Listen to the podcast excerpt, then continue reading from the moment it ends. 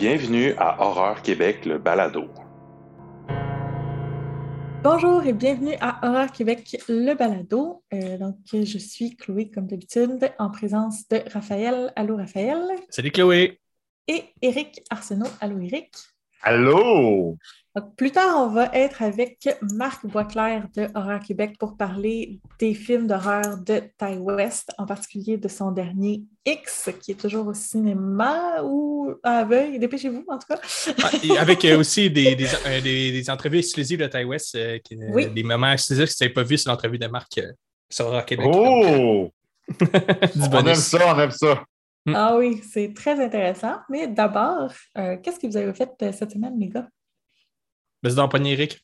Ah, tu veux que je- hey, hein, tu me lances la balle euh, vite frette de même? Un vrai, un vrai Will Smith de toi-même, on dirait. Hein? Je m'y attendais Oui. pas. Bref, euh, qu'est-ce que j'ai fait? Écoutez, moi, il faut que je parle d'une série euh, québécoise Hmm. euh, que j'ai vue euh, sur la chaîne Addict TV. Et c'est disponible aussi sur le club Illico si vous êtes abonné. Mais là, attendez, là, avant, là, je vous vois, là, je, je- je vois Raphaël avec sa manette déjà prêt à s'abonner sur Illico? Non, non, attends, attends, attends. C'est euh, réalisé par Yannick Savard et c'est scénarisé par François Pagé. Et ça s'appelle Piégé. Piégé, c'est, euh, c'est on, on dirait qu'ils ont voulu faire une espèce de sort, décadence, un Mhm. peu les. euh, j'ai- là, j'ai- j'ai j'ai un blanc, là, mais vous savez le film avec les, les différentes pièces, qui a un piège. Euh, Comme Escape. Game, genre? Euh, ouais, c'est ça, oui, oui, Escape oui. Euh, oui, exactement. Euh, québécois. Alors, je me disais, hey, c'est excitant. Ben oui. Euh, Je veux dire, il y, a, il y a quand même des, des, euh, des acteurs connus. Il y a Brigitte Lafleur. Il y a Hmm. Brigi- Brigitte Poupard. Ils ont pris toutes les Brigitte. Je veux dire, Brigitte Lafleur, Brigitte Poupard sont là. Euh, et Jean-Philippe Ferrand, que je, je connaissais de vue, mais que j'ai oublié dans quoi il joue. Bref, je me dis, c'est intéressant. Ah, c'est une espèce de thriller. Peut-être que ça va être horreur. Ça, ben, pouette, pouette, pouette. Ah ouais? Vraiment pas. Oh, que non. Il y a six épisodes. Et c'est la- c'est une des rares fois que je me suis dit, est-ce que je vais voir l'épisode de la fin tout de suite pour voir comment c'est Ah, OK, à ce point-là. à ce point-là, à ce point-là. Et les acteurs, à part Brigitte Poupard, que j'aime beaucoup, Ben et qui est, est très bonne, Brigitte Lafleur, euh, bref, les Brigitte euh, se débrouillent quand même bien. Mais Jean-Philippe Perras, là, on passera là, parce que c'était épouvantable. Hmm. Son jeu d'acteur était dégueulasse. je m'excuse, là. Je m'excuse, M. Perras, j'ai beaucoup de respect, mais là, euh! C'est hyper prévisible. Euh, écoute, j'ai écouté avec, avec mon chum. Mon chum avait trouvé euh, une partie du punch et moi, je suis venu compléter avec lui. Et on avait trouvé le punch final quand même. Écoute, horreur, thriller, un, un peu, surtout, surtout dans dernier épisode. Le dernier épisode est vraiment mieux réussi. Mm. Mais, euh, écoute, il y avait du potentiel de l'horreur, faire un peu de sang, quelque chose, mais non, c'est, c'est, c'est, les dialogues sont insipides. Euh, les personnages, on s'en contre-fiche. Ah. Bref, euh, c'est vraiment à éviter. Donc, tu peux déposer ta, ta manette, tu peux euh, Mm. ranger ton Edix. Euh, je te dirais, calme-toi. Puis, je trouve, j'ai- l'impression de me répéter, mais au Québec, on est capable. On est vraiment capable de faire l'horreur. Ben oui. On est capable de faire des gros Mhm. thrillers euh, intenses, mais euh, souvent, on manque notre marque. Je ne sais pas pourquoi. euh, et, et tout le long, je me disais, moi, un méchant qui parle en québécois, je ne sais pas pour moi, ça ne marche pas. Je trouvais ça drôle. Ben, ça, euh, non, ça peut marcher, là. Ben, ça peut marcher, mais là, c'était très drôle Hmm. avec l'accent québécois. Là, ça, ça, je sais pas. Moi, j'ai zéro embarqué. Bref, euh, à éviter. Cependant, j'ai j'ai là, j'ai quand même fait quelque chose de le fun. Là. Euh, tu me hey, t'écoutes tout le temps des affaires plates. Non, non, non, non. Mhm. Euh, C'était les Oscars en fait. Si vous, donc, si vous nous écoutez euh, au mois de, de- on est quoi, à fin, à fin mars. Ouais. Mhm. Euh, bref, c'était les Oscars en fait de semaine passée. Et euh, il y a un film que j'ai vu, et là, vous allez me dire, oh, mais Eric, c'est pas vraiment de l'horreur. Ah, c'est pas Oui, grave. mais- non, non, non, mais attendez, l'horreur, des fois, n'est pas toujours dans le sang et dans le Mm. gore, et, mais Mm. c'est dans, dans, dans le sujet, et ça s'appelle Flea. C'est Ok. un, c'est un documentaire fait en animation. Ah oui, je l'ai vu passer. Tu l'as vu passer, Ouais. hein? Ouais. OK. euh, et là, je cherche le, le- le- le- réalisateur. Le réalisateur, ah, je ne l'ai pas sur le. Ah, je vais, je, je vais continuer à vous, par- à vous parler, puis je vais le chercher en même temps. Euh, en fait, c'est. euh, Je trouve que la description sur Internet Movie Da- Database, elle est parfaite. Ça en dit vraiment pas beaucoup. C'est l'extraordinaire histoire vraie d'un homme, Amin, au bord du mariage, qui l'oblige à révéler pour la première fois son passé caché. Mhm. OK. C'est, c'est, c'est, c'est, c'est- en, en gros, c'est euh, l'histoire d'immigrants qui essaient de quitter leur pays, dans le fond d'origine, pour trouver une vie meilleure. Et, mais là, y a- il y a- c'est plus complexe que ça. C'est vraiment horrible ce que, ce que ces personnes-là vivent. Et dans le fond, là, euh, ils ont, ils ont fait ça en animation pour protéger euh, l'identité Mhm. du, du, du gars en question, qui est, qui est gay. Ah, donc, euh, c'est un Afghan gay. Et euh, il ne voulait pas que ça ait des, répercussions sur sa famille. Donc, on fait ça en animation. Et c'est tout à fait génial parce qu'au début, tu te dis, ah, je, je- je suis plus distant parce que c'est comme des bonhommes Ouais. avec, avec, avec des archives euh, réelles de, dans, dans les années 80. Mais écoutez, c'est, c'est de l'horreur pure. Ce que l'être humain peut, peut être euh, horrible, Mm. peut. euh, ah, ça, écoute, j'ai pas de mots. Et à la fin du générique, quand le générique a fini, ça, écoute, ça m'arrive rarement. Et là, j'ai éclaté en sanglots. Mais Hmm. éclaté en sanglots, là, comme un bébé. Là, tellement c'était, c'était intense. Et tout le long, je me disais, ah, ça me touche pas parce que c'est comme un dessin animé. Puis, non, non, non, non, ça. J'étais dedans. Euh, c'est sur Prime Vidéo. Ouais. Et je cherche. Ah, le réalisateur, c'est Jonas Por Rasmussen. Rasmussen. Ouais. Merci. Euh, donc, c'est une production là, euh, française, danoise, euh, plein d'autres pays. C'est à voir. Moi, je pense que c'est un de mes films préférés que j'ai vu des derniers temps. Euh, comme je vous dis, c'est pas horreur, mais dans son sujet, c'est de l'horreur, c'est Ouais. c'est épouvantable. Je l'ai vu Euh, passer, puis il y a l'exploit aussi d'avoir été nommé euh, meilleur film dans, la catégorie fois? documentaire, euh, meilleur film et euh, meilleur film d'animation. Oui, Ouais. et, et, euh, Wow. c'était meilleur film international, meilleur film d'animation et meilleur documentaire. documentaire. Donc, et, et ça soulevait un, un- un débat intéressant parce que euh, c'est une prise de conscience que les- la catégorie animation n'est pas seulement de- des films pour enfants. Mhm. Parce que ça, allez pas écouter ça avec vos enfants, c'est assez troublant. Euh, bref, c'est- c'est disponible sur euh, Prime Video, euh, donc si vous êtes abonné, euh, je vous dirais quasiment attendez que le, que le podcast soit fini, puis après ça, allez écouter ça. Ça vaut vraiment la peine. Mm. Ouais, ben c'est définitivement sur ma liste. Ah oui, ben, je je pense que tout cinéphile doit aller voir ça. Tu peux-tu rappeler le, le titre? Flea, excusez-moi. Flea. Flea. Flea. F-L-E-E, comme dans. Oui. Oui, oh oui, très, euh, très touchant, très. euh. Et toi, Chloé, qu'est-ce que tu as fait cette semaine? Hey, en fait, moi, j'avais pas comme on en a parlé pendant 10 minutes avant que je commence. euh, J'ai deux recommandations. Bon, ok. Oh! Oh! Mais là, assume, assume la première. Assume-la. Ah, la première, ok, bon, ok, je vais le dire tout de suite. Bon. Euh, oui, ben en fait, euh, j'ai commencé à euh, streamer. oui, je fais ça, moi. Euh, fait que, Fait que c'est ça, euh, c'est sans prétention, je suis vraiment pas bonne, mais je pense que c'est ça qui fait que c'est divertissant. Euh, Arrête ça, là, je parle. Tu fais ça euh, genre, de- dans notre public, euh, tout le monde aime t'écouter parler, fait que le monde, euh, je suis sûr qu'il y a Ben, vont les intéresser oui. pour t'écouter euh, jouer euh, à, à gamer à Resident Evil. ouais, Assume, assume, assume. pour le moment, c'est ça. Euh, en ce moment, là, je joue à Resident Evil 7. Euh, c'est entièrement de ta faute, Eric. Euh, Ah. tu me l'as vendu euh, comme Ben oui, je le prends. Comment tu trouves ça, là? C'est vraiment le fun. En fait, je l'avais commencé avant de streamer. OK. J'ai tellement aimé ça, puis j'avais déjà le, le projet de, de, partir mon Twitch que je me suis dit non, non, je veux, je veux me le garder puis garder mes réactions euh, authentiques. Fait que là, euh, je, je, le découvre vraiment le, en jouant bon, à toutes les semaines d'heure en heure. Puis euh, c'est ça. Fait que si vous voulez venir me voir, c'est donc Chloé Witch, mais avec un K, donc W-I-T. T-K-H au lieu de Witch. Avec mm. un C. Je sais pas si c'est clair. En tout cas, Raph, tu le mettras dans la description. ça, va, ça, va, être dans, ça va être dans l'article de Rock Québec et dans la description du vidéo YouTube. Euh, Inquiétez-vous pas. c'est ça, puis je joue euh, en général les dimanches et les jeudis soirs à 20h.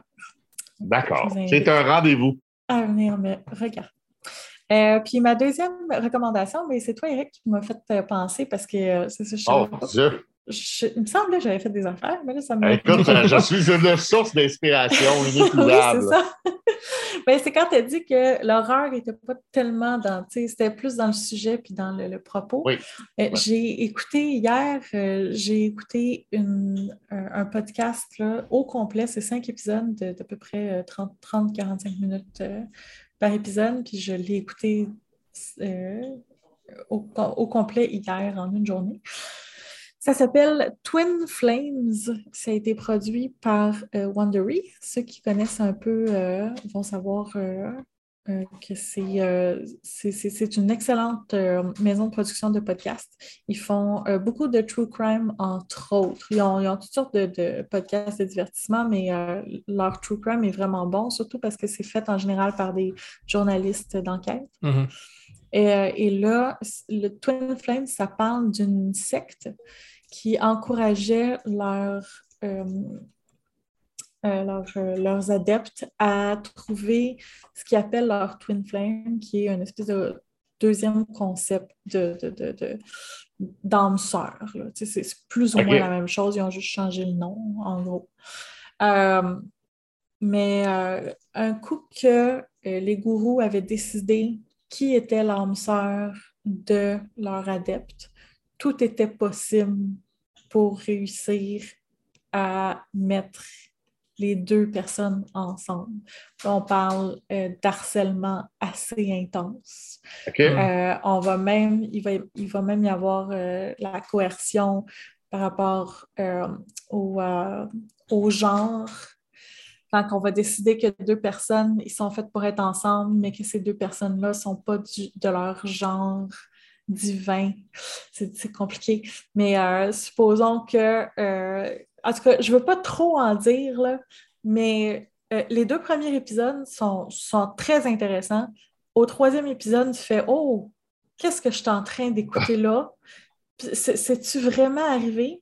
Le quatrième épisode, ça, dépasse les limites de l'imaginable. Je ne peux même pas ah, croire Que, que des gens ont, ont pu s'embarquer là-dedans. Et ben, tu sais, je, comprends comment fonctionne une secte, mais bref.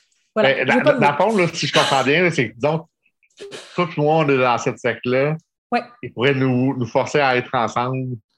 Ben, c'est ça. Là, ça a commencé doucement. Ça a commencé que c'était un, un, peu une. Euh, un espèce de, de, groupe de développement personnel. les gens arrivaient là, ils disaient ben, Moi, je suis en amour avec telle personne. Ils disaient OK, ben go, va la chercher, cette personne-là. Parfait. Fait que là, il allait parler à la personne, tout ça. Puis si ça ne marchait pas, ben, pourquoi ça ne marche pas? Mais c'est de ta faute si ça ne marche pas. Ah, va le chercher. Mm. Va chercher ton Twin Flame. Puis là, là ça commençait à devenir de l'harcèlement ben euh, très, très intense. Puis quand ça a vraiment développé, ça, c'est devenu quelque chose de beaucoup plus religieux. Là. Le, le, le gars s'est déclaré Jésus, carrément. Puis à partir de ce moment-là, là, oui, ça pouvait être. Il, décidait que deux personnes allaient être ensemble, puis il n'y avait pas de... que nous, nous, on ne peut pas être ensemble. Non, mais c'est ça. Peu importe l'orientation sexuelle et le genre attiré à la naissance. Là, ça, ça, dépasse ça. Là, Oh my God! Hein? OK, non, non, mais écoute, moi, tu piques euh, ma curiosité. Peux-tu répéter comment ça s'appelle? Twin Flames. OK. Et, ça, on trouve ça partout euh, sur les ben, bons... moi, je euh, l'ai écouté sur Spotify, mais Wondery sont disponibles assez vraiment partout. Puis je pense même qu'ils ont une application dédiée si jamais. Vous êtes fan. Si jamais vous avez goût de boycotter Spotify, tel Neil ouais, Exactement. Ou Gilles Vigneault. Ou Gilles Vigneault. Quand même. Mais euh, toi, euh, Raphaël, qui habite dans les terres d'Éric Duhem, euh, qu'est-ce que tu fais cette semaine? dans, dans le château de Château Fort d'Éric Duhem, il, oui, dans se passe plein de choses. Mais ce que j'ai eu goût de vous parler, c'est quelque chose qui se passe mettons, en dehors du, de mon royaume, malheureusement, mais que j'ai quand même pu découvrir. En fait, j'ai goût de vous parler d'un petit film et en même temps de faire, de faire un peu d'autopromo. Chloé se les permet, ah, je vais me le permettre aussi. Bon Dieu, vendez-vous, vendez-vous. sur Horror Québec, avec, euh, avec l'ami euh, Donald Plante, on va partir une belle euh, chronique pour parler de Nanar, en fait, de films d'horreur, de, de série B, série Z, parce qu'on s'est dit qu'on en recevait tellement plein de screeners qu'il fallait bien qu'on fasse de quoi. Puis, dans les mois, étant fan de films à petit budget avec des, petits talents d'acteurs également et des petits talents aux effets spéciaux. Euh, on s'est dit qu'on avait le goût d'en parler un peu plus. Fait on, part une nouvelle chronique là, qui, qui va être ben, au moment où que le balado sort, euh, le premier, le, euh, la première, le premier texte va être sorti. Et dans le fond, le, film que j'ai goût de, vous partager, c'est un des films de, dans lequel je vais, duquel je vais parler. C'est le film Thrilling Bloody Sword qui est un film euh, qui d'ailleurs est présenté euh, au cinéma du au cinéma euh, prochainement dans les nuits de la quatrième dimension à Montréal. c'est un film taïwanais. Ça va avoir lieu le, 7 avril. Et au cinéma du parc, évidemment, pour les nuits de la quatrième dimension, le 7 avril à 21h30. C'est un film taïwanais, comme je dis, qui est à la fois un mélange entre une espèce de film d'aventure à la Conan le barbare, de film d'horreur, et de films de Kung Fu, mais Kung Fu avec des oh. gros guillemets. c'est euh, cool. C'est un film qui, qui, qui, a été tourné dans les années 80. Euh, en 81, je pense que le film est sorti et euh, qui a été un peu, qui est passé un peu dans l'oubli, mais qui a été, qui, vient de, de, subir, ben pas de subir, mais d'avoir le traitement du traitement pour avoir les images en deux cas. Donc, on a eu la chance euh, de, recevoir un, screener pour euh, pouvoir en faire la promotion, fait que je le fais ici. Et euh, c'est un rêve d'acide complètement halluciné. C'est une espèce de relecture de l'histoire de Blanche-Neige et des Sept Nains avec des effets spéciaux géniaux, des chorégraphies d'action à couper le souffle et un jeu d'acteur absolument transcendant. Euh, non, mais les images, je t'arrête de voir les images sur Internet, là, c'est, euh, ça a l'air quelque chose. C'est, il, y a, vraiment un, look un peu grindhouse ici, là, parce que la, la pellicule qu'ils ont retrouvée pour faire le 2K, c'est quand même pas, euh, c'était pas, non plus une pellicule en, bon état, donc c'est le ça. Le son, le son passe, là, mais de toute façon, c'est sous parce que c'est, du mandarin au niveau du texte. Euh, je vous conseille, si vous êtes à Montréal, d'aller voir le 7 avril en salle. Sinon, de vous procurer la copie euh, quand, ça va sortir en, Blu-ray euh, ou en DVD incessamment. Et de lire, évidemment, notre chronique à Donald et moi, qui va s'appeler L'horreur de B à Z. Oh! ce qu'on a fait là, c'est. oh Dieu, vous avez, ah, écoute, vous avez dû travailler fort pour trouver ce Écoute, c'était un gros brainstorm, mais on l'a trouvé et je trouve que c'est génial comme nom, donc oui, j'aime ça. Aussi. écoute, je fais des blagues, là, ben, c'est parfait. Donc, c'est ça. Puis, euh, micro parenthèse avant de passer aux nouvelles. Eric, j'ai fait mon devoir. J'ai réécouté euh, Candyman.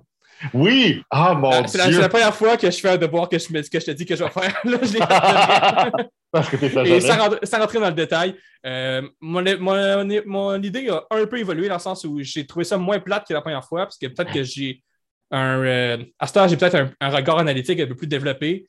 Et j'ai trouvé ça intéressant au niveau des, des, des thématiques, mais je quand même, je pense que ça ne sera jamais un film culte pour moi, malheureusement. Ah, c'est triste. T'as d'autres qualités, par exemple. T'as vraiment d'autres qualités. Mais euh, moi, tu veux, c'est un, un, film euh, parfait. Mm. Donc, euh, qu'est-ce que tu veux? Je t'aime quand même. Super. J'espère parce que je veux que tu continues de nous faire des nouvelles ben, comme ça que tu vas faire là. hey, puis là, on fait, oui, puis là, on fait un lien? Oui. On va, on va enchaîner tout de suite avec les nouvelles. Mm-hmm.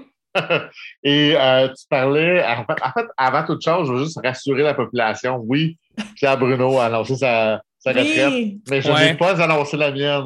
Ah, pas encore. Tant mieux. Quand même, j'ai beaucoup arrêté. Euh, j'ai pas 46 ans de carrière, j'ai même pas 46 ans. Donc, euh, on va se calmer, mais non, vous n'allez pas vous débarrasser de moi aussi facilement. Parfait. Merci. Super. Euh, donc, ben, écoute, tant qu'à parler de série B, et on va aller dans le trash, Mhm. et il y a le festival Cabane à 100 qui Yeah. fête ses cinq ans euh, pour trois soirs au mois d'avril. Donc, Cabane à 100, c'est un festival euh, graisseux, si Ouais. je peux dire. Parce que c'est, on est dans le extra trash, c'est des courts-métrages. Euh, c'est, euh, j'ai, un petit, j'ai un petit, ah, Frank, c'est, c'est Frank Capache euh, et son équipe qui ont organisé ça. Je ne sais pas s'il était tout seul ou s'il y avait d'autres membres, mais je veux dire son équipe. Je m'excuse pour les membres de son équipe. Bref, euh, ils reviennent euh, pour fêter leurs cinq ans. Donc, ça va débuter le 14 avril avec la soirée euh, Sci-Hi de science-fiction, euh, diffusée gratuitement Mm. en ligne dès 20h via la page Facebook du festival.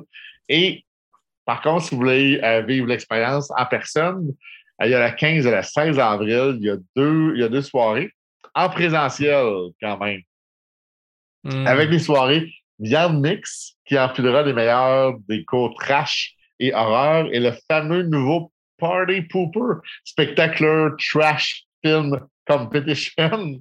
Répète Allez, ça, s'il te plaît. Répète trois Party. fois. Party Pooper Spectacular Trash Film Competition.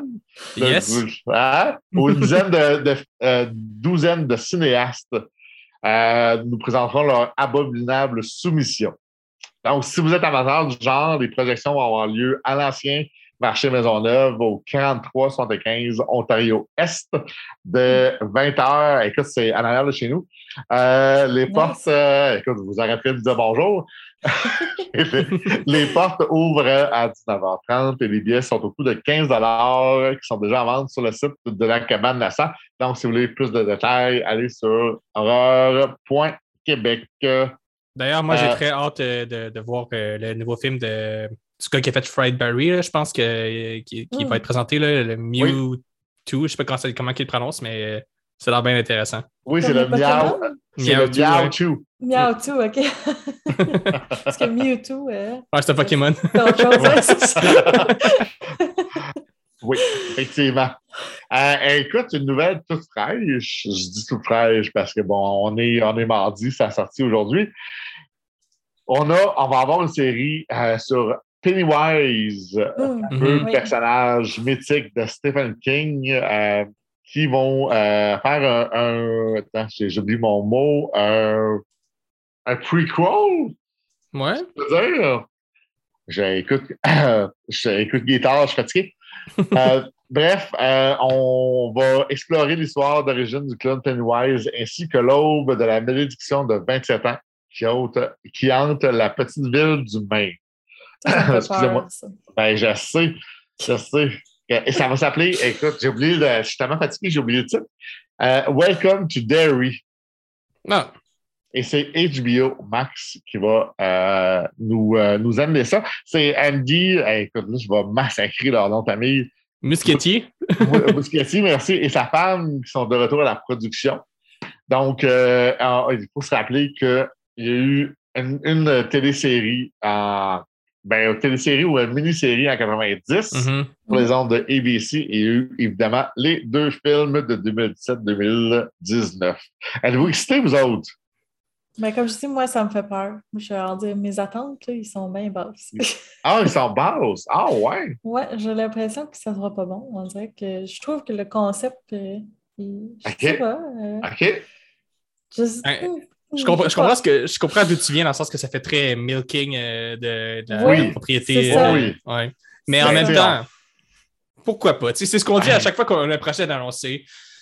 C'est- Ça, ça a le potentiel d'être- d'être euh, d'être bon ou pas. Ça dépend de comment ils réussissent à faire euh, à, à avoir un discours puis à avoir quelque chose d'intéressant par rapport à ça. Là. Ouais. C'est sûr. Ben, moi, écoute, moi, j'ai- j'ai j'ai hâte. Moi, c'est c'est un personnage qui m'a hanté euh, toute ma vie. Euh, j'ai- moi, je suis, vieux, donc j'ai vu live euh, la, la, la mini-série à la télé qui, qui- écoute, avec Tim Curry qui m'a euh, a hanté mes cauchemars pendant un méchant bon bout de temps. Et je, me, je, peux, je peux vous dire où est-ce que j'étais quand je lisais le livre et que je lisais la fameuse scène où est-ce que les enfants regardent la bonne photo et, la- et que les photos viennent en vie. Et je m'en rappelle très bien. Donc, ça, ça, ça fait partie de moi. C'est ancré en moi, cette histoire-là. Les films, moi, j'ai, écoute, tout le monde, euh, je pense qu'on n'a pas aimé ça ou t'es bien déçu. Ça, moi, j'ai, ça m'a bien diverti. euh, Moi, je les ai aimés, les films. Ouais, Moi moi aussi, aussi. j'étais- j'étais j'étais- j'étais bien dedans. Fait que pourquoi pas? Pourquoi Oh. pas? Tu sais, il vient d'où cette, forme, en fait, cette, cette- force mythique? Parce que oui, c'est un clown parce que c'est, c'est- c'est- il représente la peur des Mhm. gens, mais euh, bref, ça, ça, Ben, écoute, ça tant peut être tant qu'il intéressant. explique pas trop, plus tard qu'il rentre pas dans le délire cosmique de Stephen King, puis de la tortue, puis de tout ça, euh, je pense que ça va être intéressant, parce que sinon, ça, ça- le, hit, là, le livre, là, la fin, ça fait un peu euh, délire de, Oui. de là, sais. Oui, Stephen oui. King, euh, dans cette période-là. Oui, oui, je comprends. Je comprends.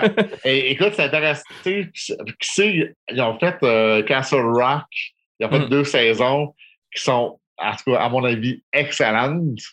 Donc, euh, pourquoi pas. Donc, si- d'ailleurs, Ben oui. si, vous avez, si vous avez la chance d'écouter euh, ces saisons-là, euh, garochez-vous. Vous allez euh, capoter si vous êtes fan de Stephen King. Très Et cool. oui, très cool.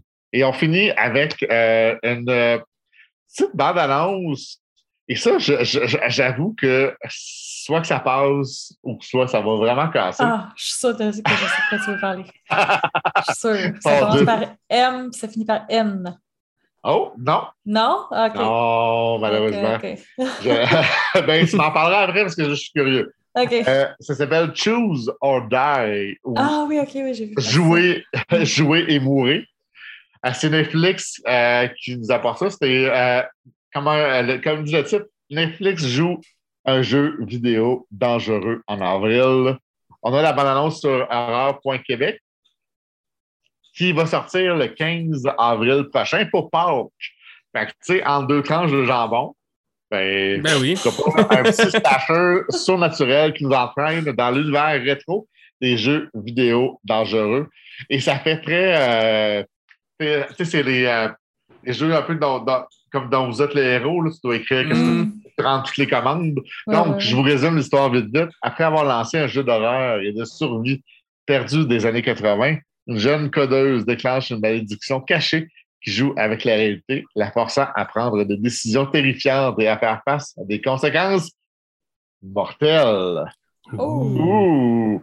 C'est drôle, Donc, justement, j'ai réécouté Game of Death euh, en fin de semaine dernière. Ça me fait ah! Oui, bon film, ça d'ailleurs. Oui. Avec Ah, la chanson des bébés. Oui, C'est- exactement. un Ouais.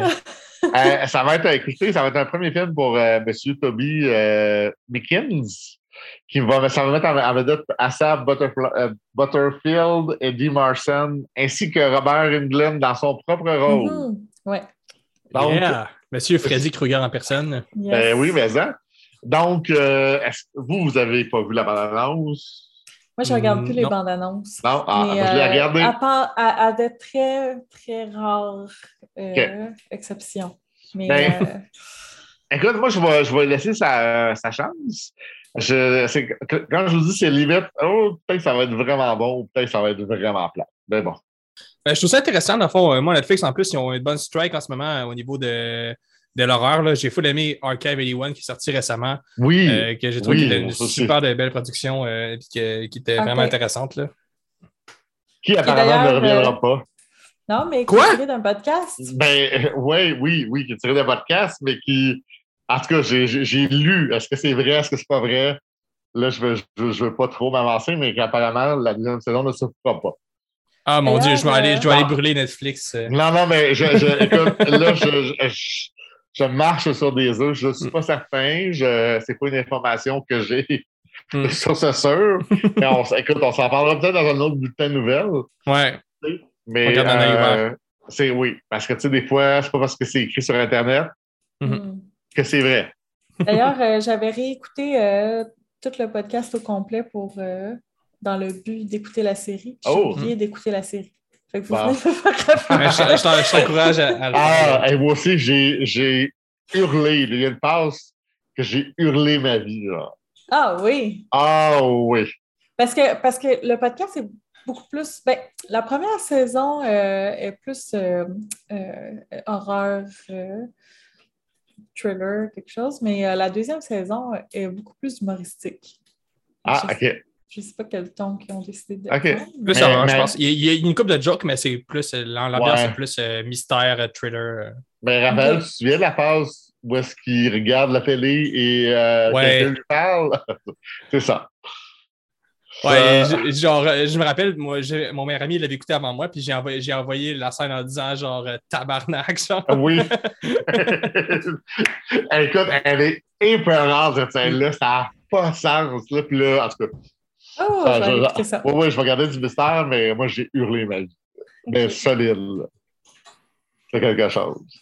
Ah, ben, Bref, très cool. mais- ben, euh, Mais écoute, est-ce qu'on peut dire... Oui, Cho- Choose or Die, en même temps que ce soit pas comme massacre à la tronçonneuse, là. Mhm. Mm. Ben, moi que j'avais pas très aimé, mais bon. Non. Netflix, là, Netflix, là, souvent, là, c'est. Comment je pourrais dire ça? C'est. C'est- Tu y vas à. Hey, je, je, je- je- C'est très hit or miss, hein? Oui, c'est, merci. euh, Merci. Écoute, euh, merci de venir sauver, euh, de me sauver. Oui, c'est très hit or miss, genre. euh, je, je cherche le terme fran- français. Euh, Hey, mon frappe Dieu, hein? non, mais c'est un guess. Écoute, c'est un Ouais. guess. c'est un guess, pour Ouais, pour c'est parler français, c'est un guess à chaque fois. Donc, euh, bref. Mais écoute, sur ça, mes, euh, mes chers euh, téléspectateurs et auditrices, téléspectateurs, je me sens, écoute, là, je, je me, je me sens trop comme Pierre Bruno. Bref, ça. mes chers auditeurs, ça fait le tour des nouvelles qui m'intéressaient et qui, je, je l'espère, vous intéressent aussi. Donc, euh, on se voit, écoute, on se voit prochainement. Écoute, on dirait que ça fait un million d'années qu'on ne s'était pas vu. C'est vrai, hein? Ouais. Le- L'épisode Ah. a un peu traîné, mais bon, c'est bon. Ben. C'est pour la qualité. Oui, ben, toujours, toujours. Bref, hey, Merci, Eric. soyez, soyez heureux. Mais toi aussi. Hey, merci. Salut. Bye. Donc, on est maintenant dans notre segment principal de cet épisode consacré à la filmographie du réalisateur Ty West. Et pour euh, faire cet épisode-là, ben, comme on l'a mentionné en début d'épisode, on est avec le dieu de l'horreur lui-même, Marc Boisclair. Salut, Marc. Hello! Allô? Ça va? Euh, Ouais, c'est ça va. Ouais, vous êtes bien drôle avec. votre- Je m'habitue pas, je pense. Euh, on va le garder jusqu'à ce qu'on soit tanné nous-mêmes. Je ne sais pas si Oui. ça va arriver un jour. Correct. Ça. Je sais qu'il n'y a rien que je peux, que je peux faire. Je ça, t'as t'as pas ton mot à dire. Et ça, on, voulait te, qu'on, avec toi, Marc, euh, parce qu'on le sait que tu quand même, euh, que tu apprécies la filmographie de, de Ty West, puis en plus, tu as eu la chance de l'interviewer.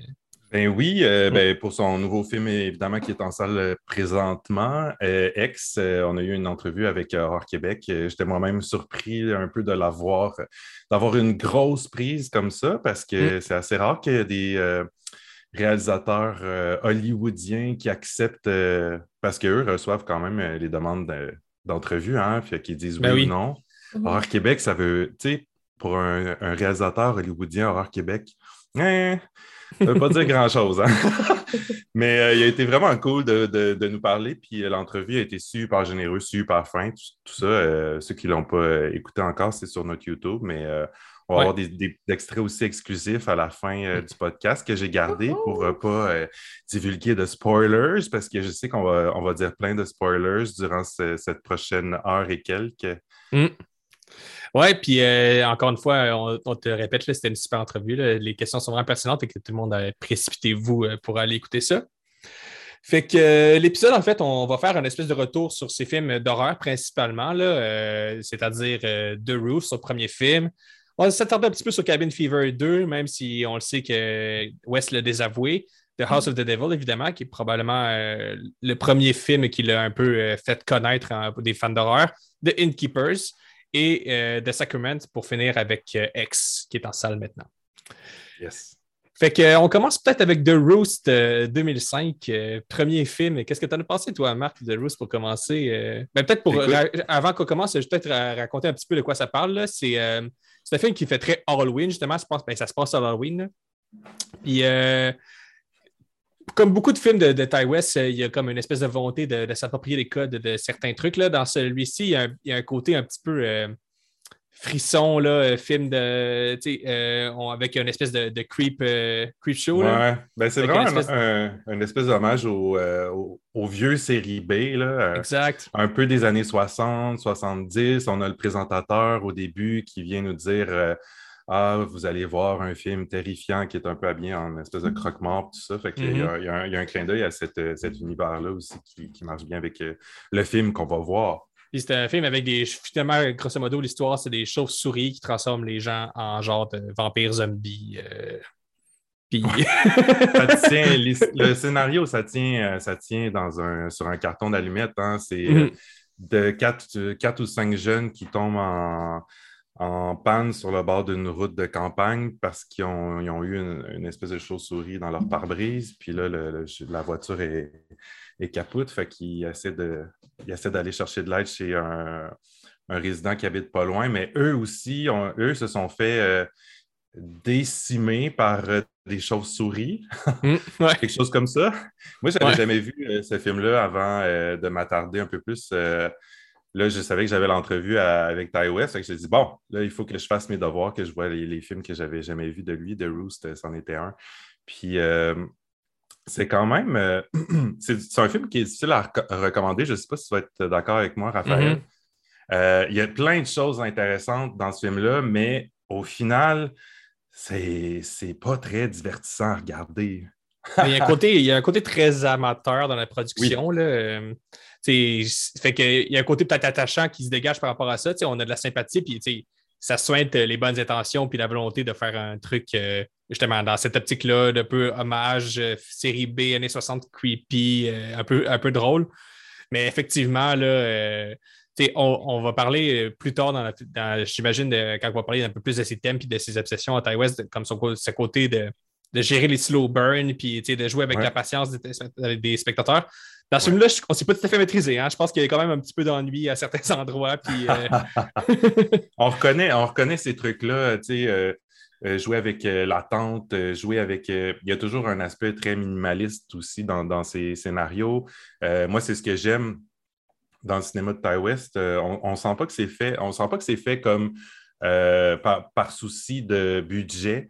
Euh. On sent que c'est fait par souci de servir un- un- le propos, le genre qu'on essaie de, euh, de représenter, là, parce qu'il y a aussi, à chaque, à chaque fois, on essaie, bon, est-ce qu'on est dans les années 70, est-ce qu'on est dans les années 80, est-ce qu'on est dans un western? Euh, fait qu'on dirait qu'il y a toujours comme un, un univers euh, très particulier euh, dans, dans ces films. Euh, J'en parlais d'ailleurs dans, dans, dans l'entrevue euh, un peu avec lui où il nous disait que, tu sais, lui, dans le fond, euh, les films d'horreur euh, modernes, ça ne l'intéresse pas né- particulièrement parce qu'il ne trouve pas ça très, euh, très attirant, la- euh, tout l'aspect technologique. Puis je comprends que, tu sais, The Roost, c'est plus le fun quand tu n'as pas de cellulaire, tu sais, parce que Mhm. sinon, ça, Mm. ça, ça, ça, ça s'égrène assez rapidement, là.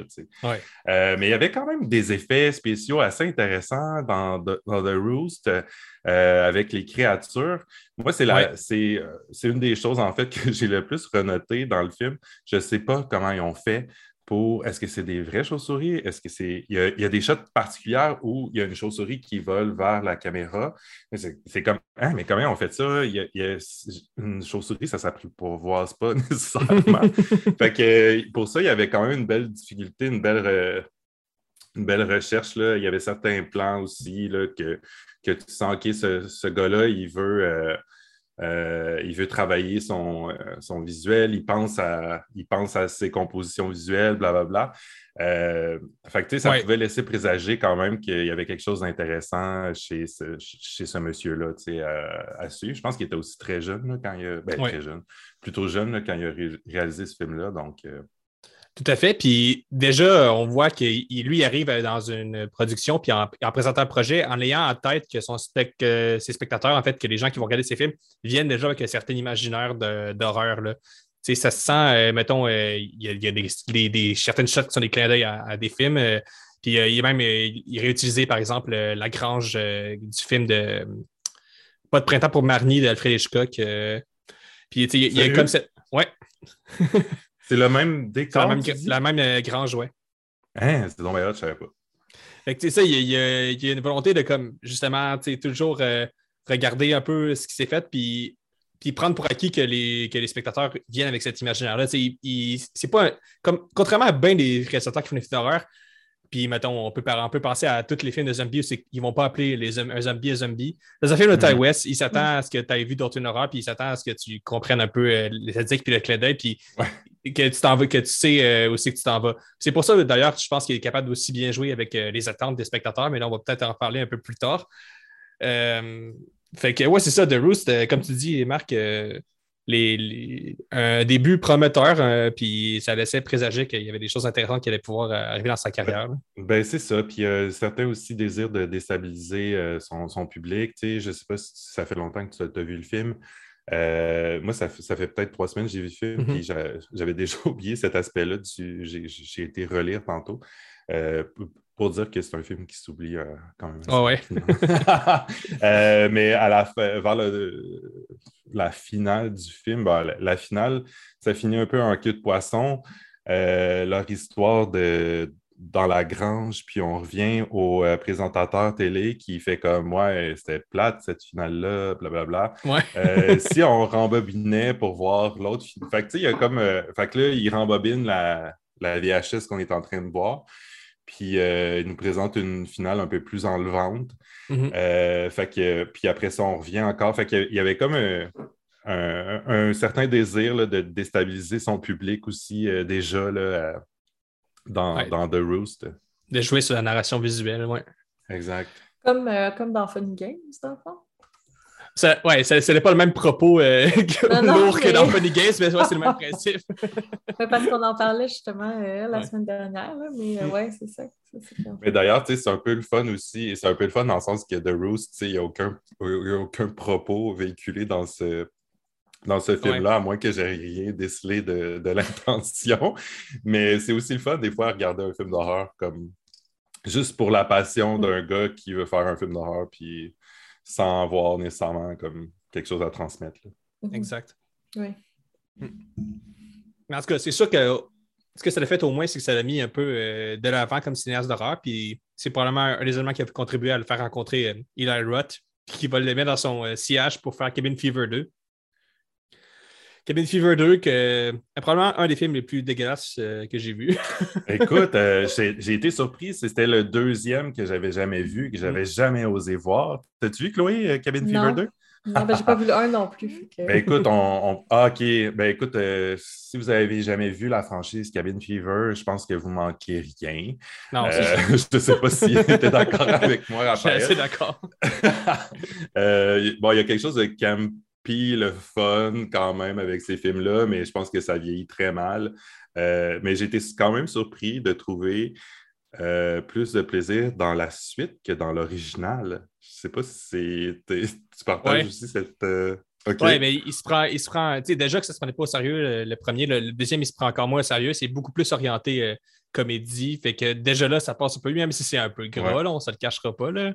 Ouais. Je, je l'ai vu, genre, un, un peu ado avec ma gang d'amis, puis, on a trouvé ça drôle, là, À c'est- 15 ans, là, tu te tapes sur les cuisses. Exact, exact. Euh, puis il y a plein, il y a plein de trucs euh, qui passeraient plus aujourd'hui en cinéma. Euh, justement, Mm. c'est tellement, tellement mind-blowing de dire que ce gars-là est passé de Cabin, Cabin Fever 2 à A24. Là. C'est Ouais. comme, pour moi, c'est les deux spectres du cinéma, là, tu sais, à- aux deux opposés. Là. Euh, fait que, ouais, c'est quand même assez étonnant. Puis il y a- il y, a plein de choses qui. Il y a à peu près, à peu près rien qui, qui fonctionne dans ce film-là. L'acting n'est pas très bon. Euh, Il y a des, euh, il y a plein de gags qui ne lèvent pas. Il y en a d'autres qui, qui lèvent. Il y a des, des jokes de pénis qui, qui, qui, s'a- qui s'arrache, qui tombe, là, ouais. qui coulent du pu. Euh, y a, il y a des trucs tellement random. Ben, en fait, tu sais, tu disais qu'il avait désavoué son film, c'est parce qu'il y a eu tellement de, euh, de reshoot puis de, de recut, de, de- de nouveaux montages qui ont été faits après lui, Mhm. euh, que lui, dans le fond, il disait qu'il ne reconnaissait plus son film. Euh, fait qu'il a essayé, il a, il a essayé une petite, euh, une petite twist là, euh, où, où, euh, les gens euh, peuvent renommer leur film euh, avec un pseudonyme. Là, Ouais, le- elle Alan- Alan Smithy, là. Ouais, c'est ça. Fait que, puis ça, ça, en fait, dans l'histoire, ça dit que ça n'a pas marché parce qu'il n'était pas membre de la Directors Guild of America. Là. Exact. qu'il fallait comme respecter un, une espèce de. Ouais, ben en fait, Alan Smithy, c'est- c'est comme un, un anagramme de The Elias Men. C'est pour euh, dire que justement, tu, tu renies ton film, là, que tu t'es fait retirer le contrôle de ton, de ton Final Cut. euh.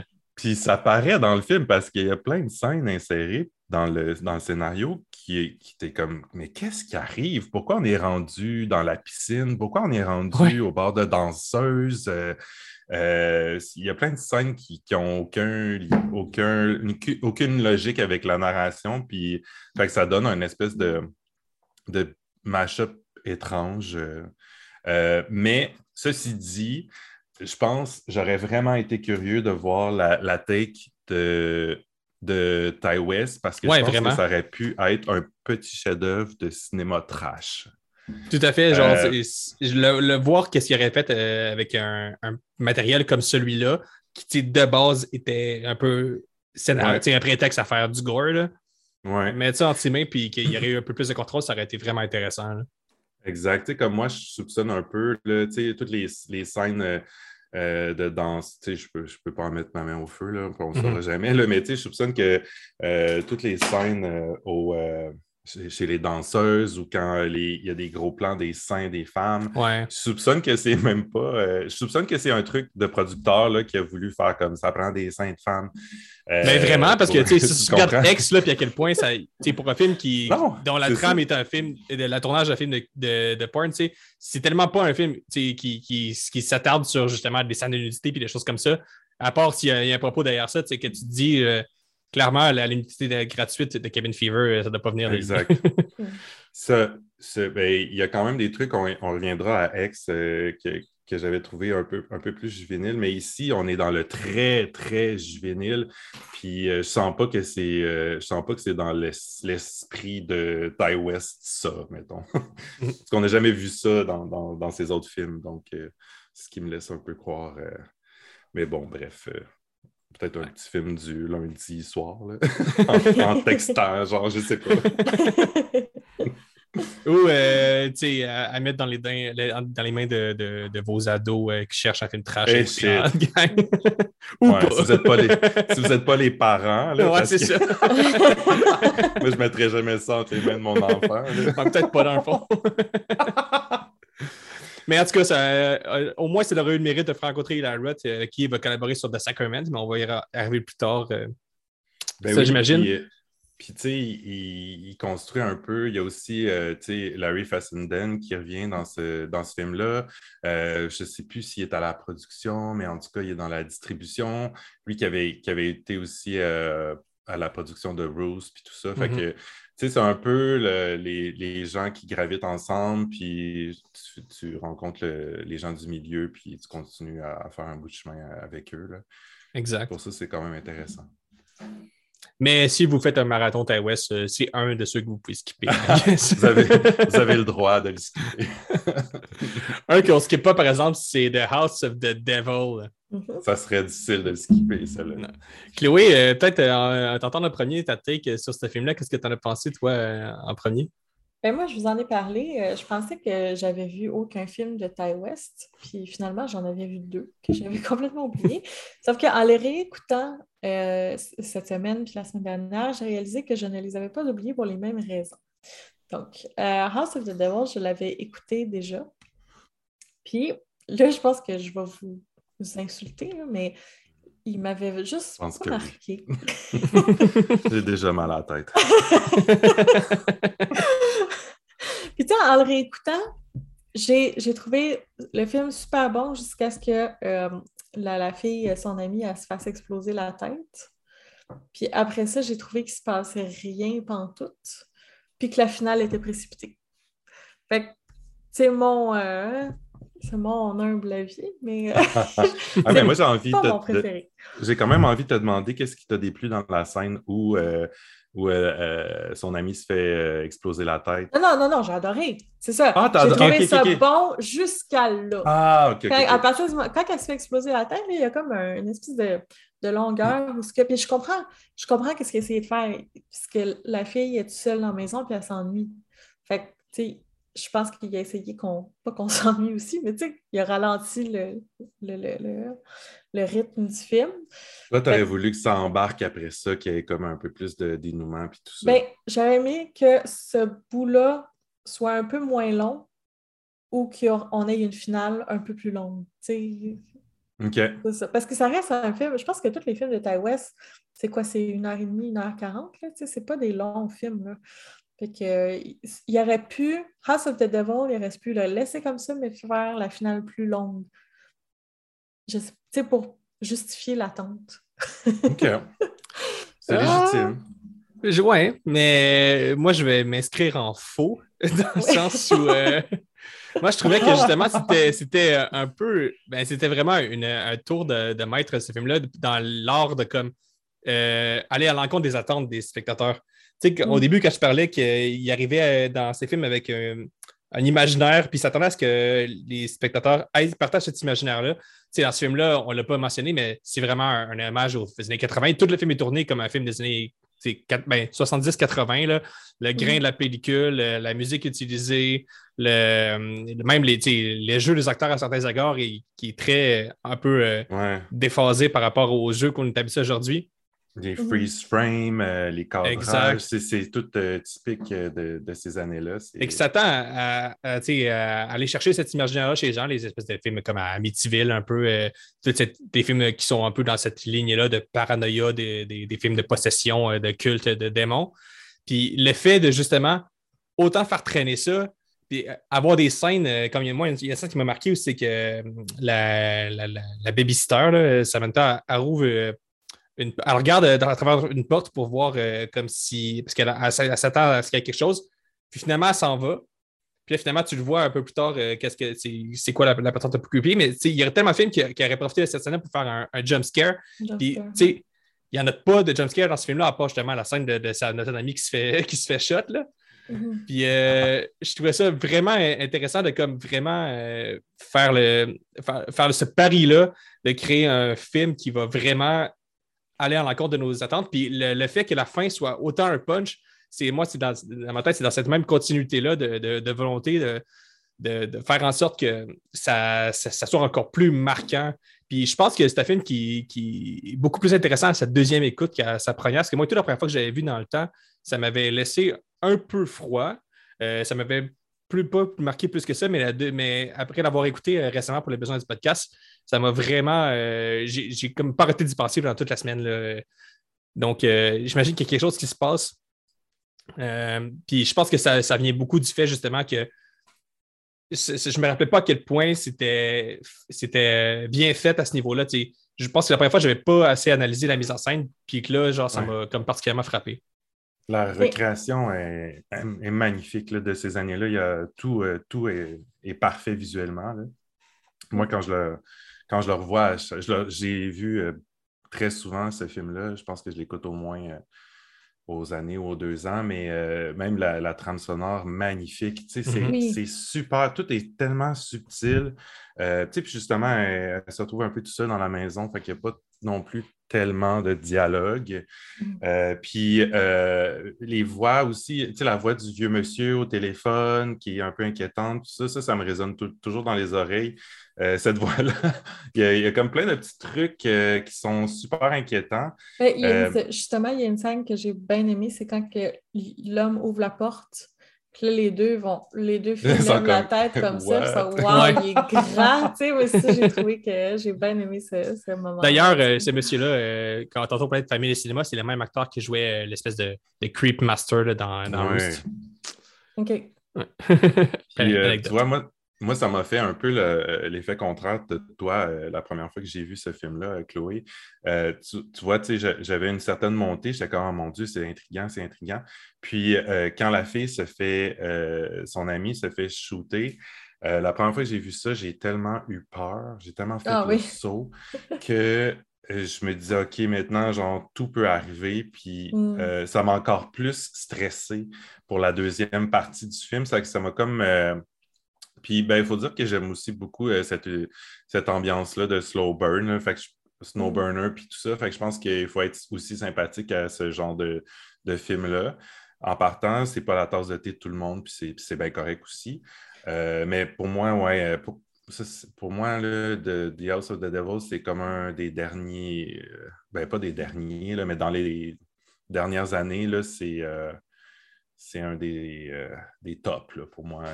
Euh, Je me le retape souvent. ouais. Euh, je serais, peut-être dû pour le réécouter. Mais j'ai rien contre les slow burn. là. J'adore ça. Ouais, là. ouais. Je veux dire, The Witch, j'ai bien aimé. C'est le, le slow burn par excellence. Mais, euh, mais euh, je sais pas, j'ai trouvé j'aurais aimé ça une finale plus spectaculaire. C'est un excellent film, mais dans ceux que j'ai vus de Ty Mhm. West, c'est lui que j'aime le moins, finalement. Mhm. C'est ça. Non, mais c'est c'était un- c'est normal parce que t'as pas vu, euh, t'as pas encore vu Cabin Fever 2. ni Oui, c'est ça. ça aide des fois à les comparer, tu sais. C'est ça. Je... je niaise un peu, là, mais genre. euh, mais pour conclure, finalement, tu sais, c'est. Je pense que c'est là, c'est le premier film, en fait, où c'est que on va vraiment. Sa patte de cinéaste euh, va vraiment comme être euh, Ah ouais. apparente, là, puis c'est. Ouais. Tu sais, on- il va- C'est à partir de ça qu'il va construire le reste de son univers cinématographique. Là. Fait que, Puis tu sais, D'ailleurs, euh, il y a- il y a- Ouais. quand, quand tu dis sa patte de cinéaste, il y en a une. C'est vraiment un, un réalisateur d'auteur, là, de films d'auteur. Mhm. On le reconnaît quand on le voit. Mais en même temps, ses films sont tellement différents. Il va jouer avec les genres, avec euh, les émotions qu'il transmet. Fait en, à- en même temps d'avoir euh, sa touche personnelle, il va être capable de nous surprendre finalement à chaque film. Puis ça, j'ai trouvé que c'était euh, vraiment euh, unique dans, Mm. auprès de tu sais, les réalisateurs d'habitude. De, Hey. Ils font pas toute la. Ah, je je vais me taire. non, mais c'est un excellent segue pour passer à The Innkeepers. Oui. Parce qu'on ne peut pas faire plus différent quasiment que entre The House of the Devil et The Innkeepers là, euh, Mm. en termes de, ton. Là. Il y a quand même un lien super intéressant aussi en- entre les deux, euh, mais je te laisse. euh, Mais mais vas-y, j'avais pas. Ben, la seule introduction que j'aurais fait, c'est pour dire c'est probablement son film le plus, euh, le plus comme connu des fans, lui qui a eu peut-être eu le plus de rayonnement avant X. raison. Euh, ouais. Il est souvent perçu un peu comme son, comme son, euh, son chef-d'œuvre. Euh, Peut-être euh, il va être détrôné par X pré- pré- prochainement, mais on verra bien. ah ouais, tu euh, penses que les, les gens trouvent Innkeepers supérieur à. Ben, D'après ce que j'ai vu dans, dans, les- dans, les- dans la plupart des commentaires, oui, mais euh, je Ah, sais ok, ok. Je savais pas. Mais euh, dans le fond, c'est une histoire euh, un peu, euh, justement, et comment décrire ça? C'est deux amis, Claire et Luke, qui travaillent dans un, dans un, dans un hôtel finalement, puis qui décident de comme devenir un peu des chasseurs de fantômes euh, dans, cette, euh, dans cet hôtel-là. Puis il va se passer plein d'affaires, puis est-ce qu'il va y avoir un fantôme, est-ce qu'il n'y en aura pas? Ça reste à voir. Euh, après ça, il y a une cliente qui arrive qui est comme un peu une voyante qui, va, qui va mettre son grain de sel dans l'histoire. Ça va dans tous les sens, puis il y a une fin euh, absolument géniale à laquelle on ne s'attend pas. Euh, je ne vais pas trop rentrer dans le détail, parce que de toute façon, vu qu'on va spoiler, vous l'avez tous déjà vu, ça ne sert à rien que je fasse un résumé complet. Mais euh, peut-être Marc en premier, qu'est-ce que tu as pensé de Innkeepers? Mais moi, j'adore Innkeepers. Euh, encore, tu sais, tantôt, on parlait de cinéma minimaliste, puis de, tu sais, ce qui est intéressant, c'est que tu as un lieu, tu as une poignée de personnages qui sont super attachants, qui sont bien développés, euh, puis tu as un mystère. euh, donc, tu as quelques autres personnages qui viennent se greffer alentour, mais moi, ce genre de cinéma-là, tu sais, je trouve ça, je trouve ça super intéressant. C'est un quasi euh, huis clos, en Ouais. fait. Euh, puis les, j'adore les histoires de fantômes, fait que, évidemment, ça vient, ça vient beaucoup me chercher. Mm.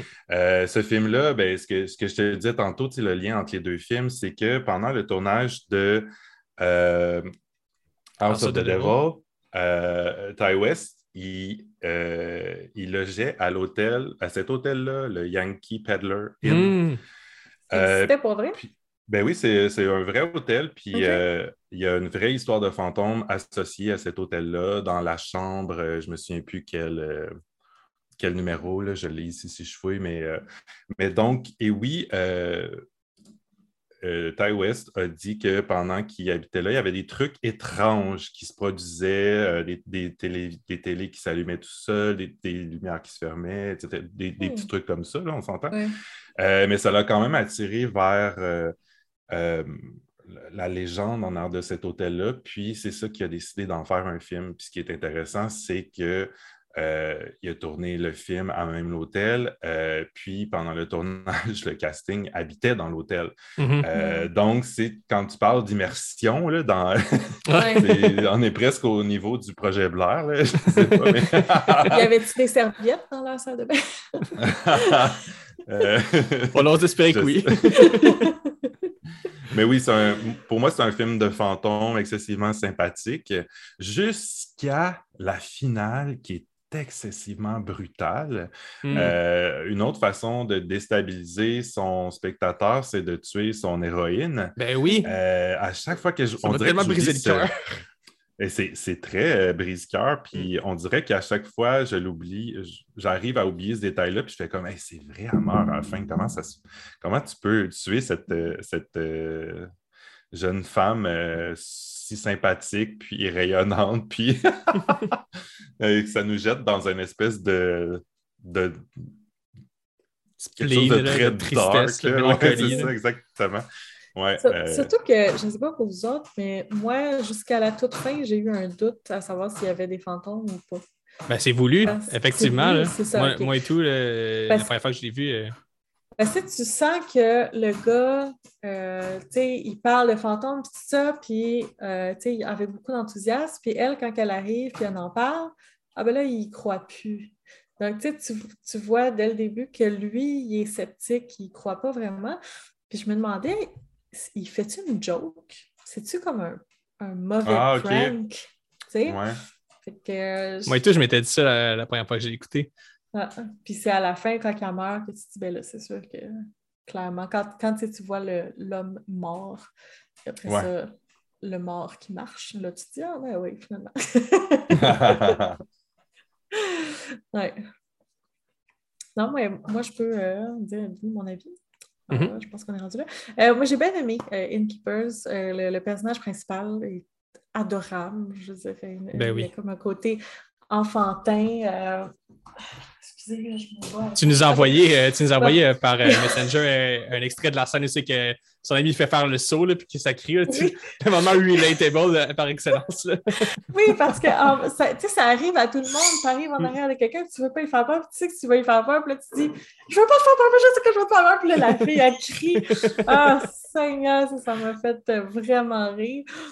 Euh, puis, euh, non, ben, tous les personnages, en fait, le personnage principal est attachant, sauf que tous les personnages euh, sont soit haïssables, Excuse-moi.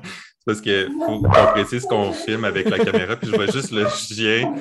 Je vois juste le chien, Chloé, en train d'essayer de pogner le hamster, genre. C'est un cochon d'Inde. Ah, Là, c'est- je, je précise que le cochon d'Inde est dans sa cage. là.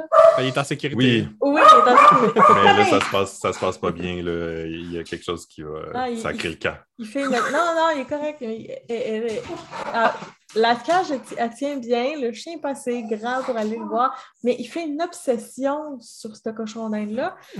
Puis ça il a pris comme trois mois pour réaliser que le cochon était là. Puis là, ça fait Hmm. trois semaines peut-être peut-être qu'il me fait ça, qu'il il- il se met à obséder. Là. Attendez.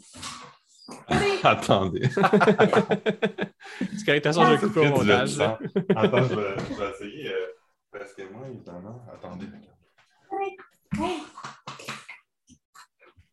Je vais le mettre dans sa cage. Attendez. là.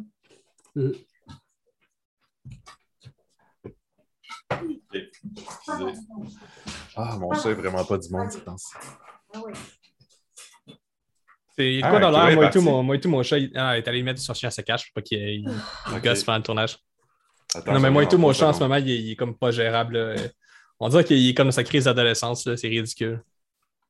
Qui ça? Mon chat. Ah, ok, excuse. J'étais j'étais debout, fait que j'ai pas entendu. là, non, c'est ça. En ce moment, il est en mode, euh, genre, euh, mettons, j'écoute la TV, puis là, ça va mordiller le fil HDI, puis je suis comme, genre, qu'est-ce que tu calisses?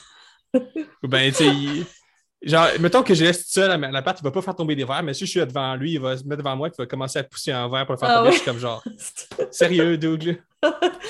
Moi, c'est mon oiseau. euh, depuis que euh, Toby est, est ici, elle a commencé à se faire un nid en dessous de, de la bibliothèque de ma fille.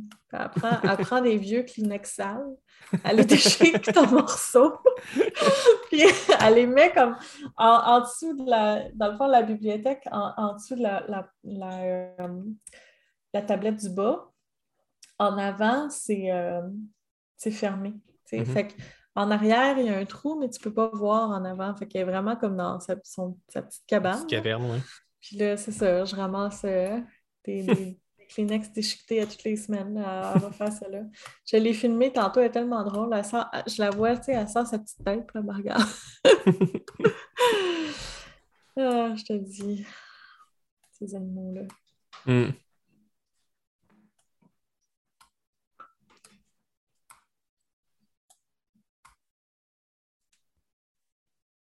Hello.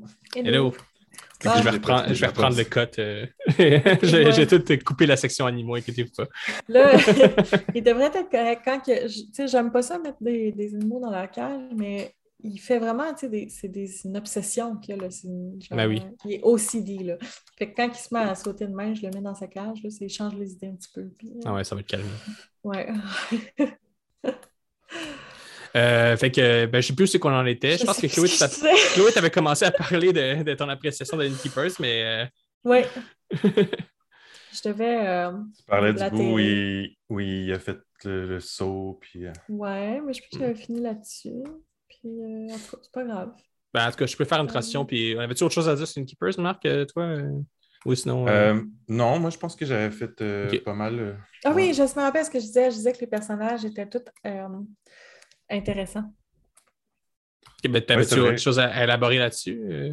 Mais je me rappelle plus ce que j'ai eu le temps de dire ou pas, mais. euh, Ben, euh, regarde, relance ta pensée depuis le début, je vais arranger son montage. OK, parfait. Il n'y a pas juste euh, la- le personnage principal qui est euh, super attachant. Tous les personnages ont quelque chose, fait qu'ils soient attachants ou, ou dé- détestables. Ils ont toutes euh, une personnalité très forte. Je pense, pour moi, en tout cas, ça, ça fait vraiment la force d'une fiction, que ce soit euh, un film, un roman. Quand que les, les personnages, on y croit, moi, je crois au reste. Tu sais, ça m'en prend pas plus que ça, là, finalement. tu sais. Fait que tu as, le personnage principal qui est absolument euh, magnifique dans son, dans son âme. Puis euh, tu as son, son ami que tu vois, tu sais, qui est un peu. euh, Bon, qui fait. euh, J'ai ri, là. Je sais que le film, il commence à dater, mais quand que, il me montre son site Internet, puis euh, ça Ouais. date de 1995, puis là, elle la regarde, puis elle fait Waouh, c'est vraiment beau! C'est Ah, le je pensais que tu futur. parlais- C'est Je pensais que tu parlais de l'espèce de vidéo là, tu sais, où tu regardes super longtemps. Ah oui! Tu attends quelque chose. Qui- ça, Celle-là on- aussi, on l'a. ben oui, vu souvent. exactement. Mais c'est quand on- même très drôle. On a tout- Moi, ça m'a rappelé le, le maudit film là, de la pub de voiture. Là, tu sais, on voit Oui. une petite voiture, là, puis ah, Ouais, ouais. Seigneur, ça a traumatisé toute une génération, ce film-là. Le site web, Euh. euh, le site web de 95, euh, ça me fait penser, genre, est-ce que vous avez déjà, euh, est-ce que vous êtes au courant que le, le- le- le site web du film Space Jam est encore en activité, puis il y a encore la même esthétique que dans les années 95, genre? Space Ouais. Jam, le film. Ouais! Space Jam, il n'a jamais fermé le, Oh, le site web du film, genre Warner. Et que tu peux encore aller voir le site, puis c'est comme le même site qui est en 95, puis c'est comme un blast to the pass, là. C'est drôle parce que c'est drôle parce que de Innkeepers, il n'est pas tellement défini dans le temps. tu sais, On ne sait pas Mm. trop. Encore une fois, il n'y a pas vraiment de cellulaire, on ne voit pas d'écran. Fait que c'est dur de. On ne voit même pas, je pense, une voiture. Fait que c'est dur de savoir euh, dans quelle époque ça se passe. Puis, mais quand on voit, à chaque fois qu'on voit ce site web-là, je fais comme Ouais, c'est vrai que c'est dans les années. euh, 90, puis moi, je suis, plus, je suis plus vieux que vous, je pense, puis je me souviens, je faisais des sites exactement comme ça Oui. à l'époque, avec des espèces de. Je tripais sur des trucs de fantômes, fait que je mettais des petits euh, gifs de fantômes, fait que moi, ça, Wow. ça me fait. Ça me fait. Ça vient beaucoup me chercher. Hey, là, je suis sur le site de Space Jam. C'est euh, C'est vrai, je vais aller voir ça tantôt. Ah ouais. C'est sûr que c'est pas une joke qu'ils ont faite pour le nouveau film. Non, non, ça, existait avant que la- l'annonce Ok. du film soit faite. Moi, c'est c'est un des petits trésors que je partage aux gens de temps en temps. Ah, c'est drôle. Euh, ben, c'est ça, Innkeepers euh, à conseiller vraiment, euh, comme euh, qui a un pied dans la, la comédie, un pied dans l'horreur, un pied dans l'espèce de côté film indie, un petit peu histoire d'amour, un petit peu. euh, Ouais. ça- ça- c'est vraiment un, un film qui, qui touche à plusieurs tons, mais qui, qui- qui fait un beau travail équilibriste parce que rien, qui- rien qui se, qui se cannibalise entre, entre eux, là, tous les, les tons fonctionnels. Et c'est un petit bijou qui va être mémorable pour tout le monde, j'en ai l'impression.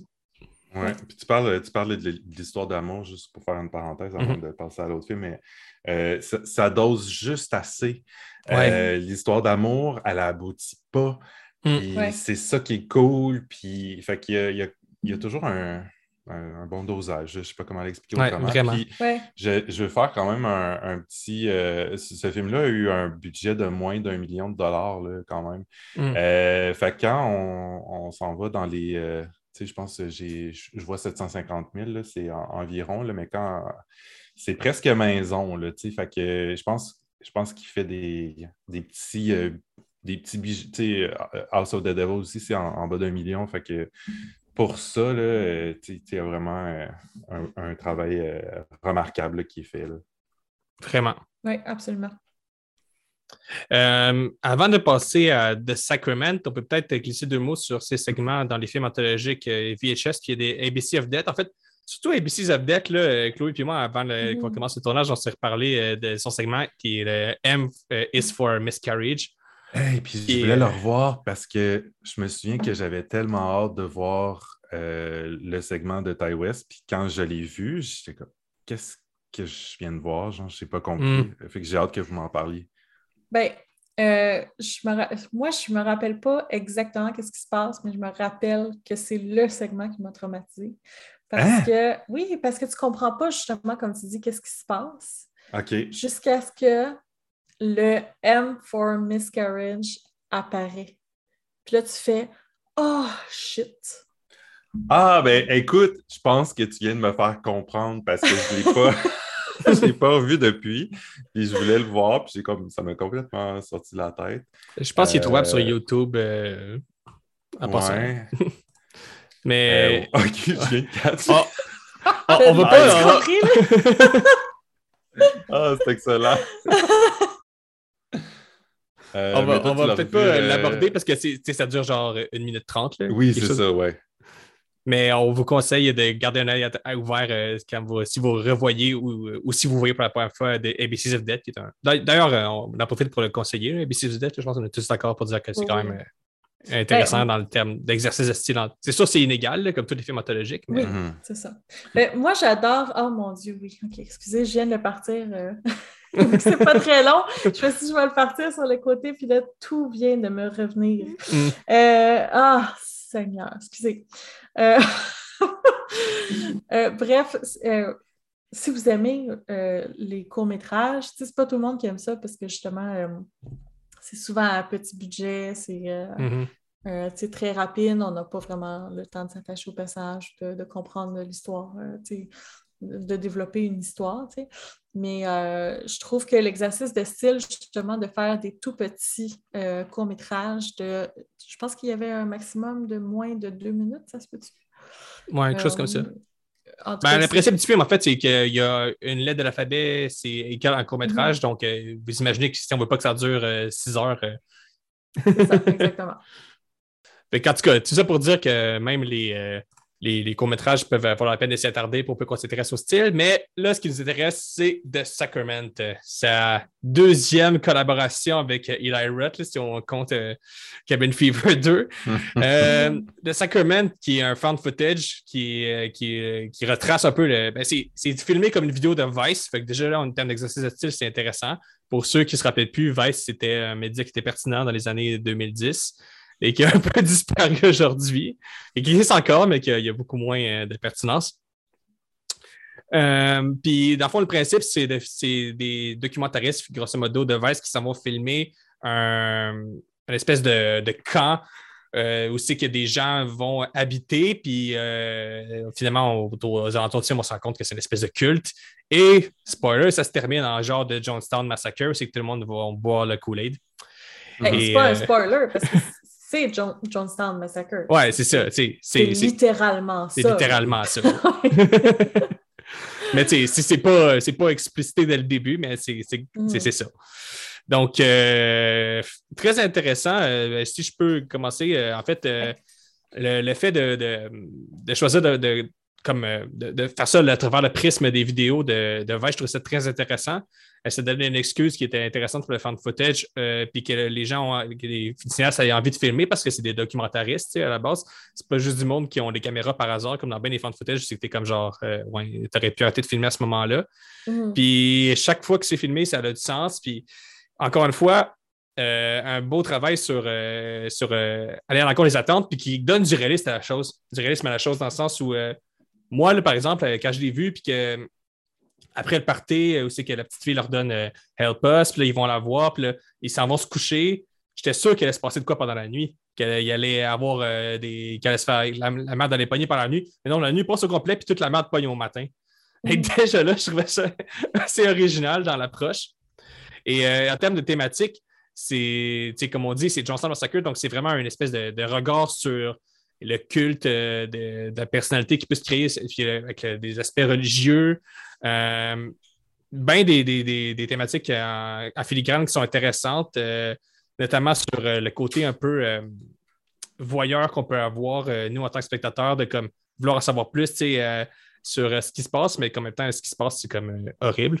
Et euh, ça, ça finit comme en, en gros massacre collectif, mais ça a quand même genre le côté très réaliste puis qui, qui, qui, est amélioré- qui est comme euh, accentué par le côté caméra épaule et euh, fan footage marche vraiment. Puis c'est un film qui, qui te fonce dans, dessus, là, qui, un film un peu coup de poing. Là. En termes de film fan footage et en termes de film de culte, euh, ça, s'est- ça, ça maintient assez haut selon moi. Euh, j'ai vraiment apprécié mon expérience. Qu'en est-il de vous, mes chers co-animateurs? Hein, mais euh, écoute, moi, je vais. Je peux-tu. euh, Oui, vas-y. en faux si tu veux. mais moi, tu vois, j'adore les fan footage, j'adore les trucs de, de, de secte. Euh, mais celui-là, euh, je, je l'ai revu parce que je me souviens, la première fois que je l'ai vu, je n'avais pas aimé ça. Je pense que peut-être la, la barre était trop haute. Euh, j'avais trop aimé ses précédents films. J'étais comme, oh my God, Ty West qui fait un film de secte, ça va être malade, genre. Euh, puis c'est un film qui me fait rien quand je le vois. Euh, puis je n'arrive pas à mettre le doigt pourquoi je l'ai revu récemment parce que je me suis dit peut-être que ça fait 10 ans de ça ou pas. Mm. Euh, C'était en quelle année? 2013, ça fait presque 10 ans. Je disais, ah, peut-être que je vais le voir d'un autre œil. Puis non, ça m'a encore rien fait. Euh, je trouve pas la, la- je trouve pas l'interprétation particulièrement bonne, surtout au niveau du. Euh, la- celle qui joue le rôle de la sœur, Mhm. Ouais. euh, elle, elle m'énerve. Ça, je suis d'accord je que moi, moi et tout, moi et tout euh, elle me gossait. Puis quand on entre dans le found footage, là, euh, ça devient très particulier. J'ai ça, le monde qui font ça dans les films, qui essaie d'en- d'ancrer trop les films dans la réalité, comme Ah, ça, ça se fait pas, ah, ça, ça se fait pas. Moi, ça, me- ça me gosse parce que je suis comme Mhm. OK, là, accepte que tu es en train de voir un film, puis que on est. Mais quand tu rentres dans le found footage qui essaie de répliquer ou reproduire la réalité, là, ça devient un peu plus pointu. Puis euh, il y a des moments, autant où tu disais comme que la caméra était tout le temps justifiée, mais autant je me disais, OK, mais il y a trop de moments dans le film où je me dis, mais pourquoi tu la pointes vers là, la caméra? OK, on sait qu'il y a quelque chose qui va arriver vers là d'abord. Euh, pourquoi tu reprends ta caméra? Pourquoi tu es, si stické à ta caméra que ça? Parce que là, tu sais, le, le bordel est pogné, là, tu n'en as plus besoin de ta caméra, genre, faut que tu sauves ta vie. Là. Mhm. Euh, Ben- il, y a, il y a- il y a trop d'affaires de même que, à- sur quoi je, Hmm. je stick plutôt que euh, juste, juste avoir du, du fun avec le scénario. Je sais pas, si- je n'arrive pas à mettre le doigt dessus parce, en, précisément, mais ce film-là, il n'est pas venu me chercher. Mais Chloé, tu peux peut-être finir Ouais. en beauté? Oui, absolument. parce que- Moi, euh, ça, c'est le deuxième film que j'avais oublié, que j'avais vu, puis c'est pour des raisons complètement différentes. En fait, mon cerveau a décidé que c'était un petit peu trop pour lui. Euh, J'ai fait une obsession sur Jonestown euh, il y a quelques années. Puis, euh, tu sais, j'aime beaucoup tout ce qui est true crime, fait que ça, ça m'avait, Mhm. de, de fil en aiguille, j'avais comme fait, je m'étais informée là-dessus. C'était un événement vraiment horrible, mais tu sais, qui Ouais. dépasse l'entendement. Puis, euh, je, trouve que The Sacrament, c'est, comme tu disais, Raphaël, c'est tellement ancré dans la réalité que euh, j'avais vraiment l'impression de voir ce qui s'était passé. Puis le, le personnage, ben, l'acteur en fait qui joue, euh, euh, Father. Ouais. Ah, moi, le bout de l'entrevue, là, et que je suis pas bien. Je suis pas bien. Mhm. C'est- non seulement l'acteur est excellent, mais en plus, le texte est tellement bien écrit parce que c'est ça un Ouais. manipulateur, c'est ça un, un- un chef de culte. Tu sais, il va, il va passer son message de façon tellement insidieuse. Puis là, il fait référence à sa femme qui est enceinte, tu sais, au journaliste, puis il dit, tu sais, mais non, mais je dis ça comme ça, puis tout ça, mais tout de suite, c'est une menace. Tu le sais que c'est une Mhm. menace. Face à, à l'audience, l'audience, il ne voit pas que c'est une menace, mais celui qui est visé, il comprend que c'en est une, par exemple. tu sais. Puis, euh, c'est, euh, moi, je trouve ça fascinant. Euh, des, des- des gens qui ont cette. C'est l'espèce de pouvoir-là de Ouais, comme. c'est ça. C'est- C'est c'est démoniaque, là, tu sais. Puis euh, euh, là, en plus, avec les enfants là-dedans, on oublie ça, là. Puis c'est c'est ça qui s'est passé. Les parents faisaient boire du poison à leurs enfants. Puis Ty West, ça, il nous le montre. Mm. C'est rough, là. tu sais. Fait que je pense que c'est la barrière. Il a réussi à franchir sais, tu regardes un, un documentaire de true crime, ça va être, euh, ils vont raconter l'histoire, tu vas voir des images d'archives. Là, lui, il a réussi à comme passer la barrière comme si c'est, tu regardais vraiment un documentaire. Je trouvais que c'était, euh, c'était euh, euh, Uncanny Valley un peu. Là. Tu, regardes ça, puis t'es pas bien. Là. Puis, euh, ouais, Ben, non, moi, avant X, oui, oh, excuse. Ah, Je peux juste dire, euh, t'as raison, puis genre, autant des fois, on, la violence de film d'horreur, on peut la trouver fun dans, ce- dans, ce- dans ce film-là, la violence est choquante. Là. Oui, Il y a quelque chose de exactement. profondément genre dérangeant. Là. Exact. Exact. Ouais, puis non, c'est ça. Avant X, avant d'avoir vu X, c'était euh, mon préféré. De, je- entre Innkeepers, House of the Devil, puis Sacrament. Sacrament qui est numéro un. Ça veut pas dire que je vais être capable de réécouter, par contre. Wow. J'a- J'aurais aimé ça, ressentir tout ça. je voulais, je voulais. Ah ben euh, là-dessus, est-ce qu'on passe à X, qui est segment un peu principal? Je pense qu'on a toutes beaucoup de choses à dire, puis je pense que c'est le film pour lequel la plupart des gens regardent, euh, écoutent euh, l'épisode, en fait. Ah, Donc, oui. euh, X, nouvelle sortie, Yes. A24. Ah, par où que- commencer? Par où commencer? Ben, je pense qu'on peut commencer par dire qu'on a tout aimé ça. Là, on s'en est parlé euh, hors podcast, mais on a tout, é- on a tout apprécié le film. là. Il n'y aura, pas de- il y aura pas de personne qui va s'inscrire en faux pour celui-là. Euh, on a tout euh, apprécié à, certains, à- peut-être à différents niveaux, mais on a tout euh, aimé le film. Euh, X, euh, ben, comme vous le savez tous, parce qu'on va spoiler, fait que si vous êtes encore là, c'est que vous avez vu le film ou que vous en foutez d'être, euh, ben, d'a- d'avoir des, des clés d'interprétation. Parce que c'est euh, le film qui est en salle actuellement et qui est probablement son film euh, qui va, pour ceux qui ne le connaissaient pas encore, eh bien, qui vont mettre, euh, qui va mettre Ty dans l'esprit des gens.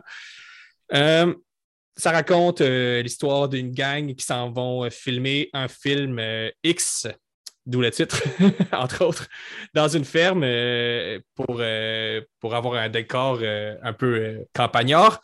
Et en arrivant, ils vont se rendre compte que les, leurs hôtes, euh, les, les- le couple euh, de- qui habite euh, à côté de ceux qui vont tourner le film, est peut-être euh, un peu étrange, euh, peut-être des pulsions euh, meurtrières et peut-être euh, d'autres éléments. D'autres genres de pulsions?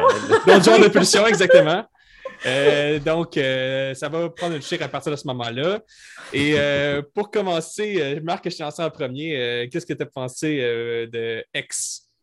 Euh, ouais, ben, je pense que j'ai aussi écrit euh, la critique sur Mhm. euh, Hors Québec, fait que j'ai pas mal euh, aussi donné mon opinion, mais là, ça va être intéressant de pouvoir, parce qu'évidemment, pendant que j'écris la critique, je- j'essaie de ne pas trop donner de spoiler. Euh, puis c'est difficile de parler de ce film-là sans parler de, de, de tous ces revirements. Il y a beaucoup de revirements dans X. Ouais. Premièrement, c'est un film excessivement divertissant, autant pour l'œil que pour le, le fan de, de cinéma d'horreur, autant du slasher que euh, à la Texas Chainsaw. Ben, on est encore une fois dans une recréation d'un d'un- d'une époque en particulier. Ici, on est dans les années 70. Euh, tout Strain à peu près euh, euh, Texas Chainsaw Massacre, de notre, notre classique préféré à tous, je crois, ou à peu près. Fait que c'est difficile de ne pas aimer ce, ce film-là aussi, c'est bien fait. C'est fait, c'est fait avec, avec subtilité, même si on parle de, ben de je me sens mal de dire subtilité, là, puis j'ai comme les scènes gore qui me reviennent en tête. ça donne pas dans la subtilité, mais comme tu disais, Raphaël, il y a quelque chose d'intéressant avec le fait qu'on tourne un film porno, mais que le, les images ne deviennent pas. Si ce film-là avait été fait justement à, la fin des années 90 ou au début des années 2000, ça aurait ça aurait peut-être viré autrement, euh, mm-hmm. ça aurait focusé, peut-être qu'avec les entre les mains des mauvaises personnes, ça aurait focusé sur les poitrines, les fesses, euh, l'action, mm-hmm. nanana. Ici, c'est pas du tout ça dont les questions, même si on tourne un porno, c'est ce qui est très intéressant. Il y a euh, aussi, euh, ce que je t'interromps, mais il y a aussi une question de point de vue parce que euh, souvent dans les slashers, quand on voit des poitrines, c'est des jeunes filles sans défense qui vont se retrouver.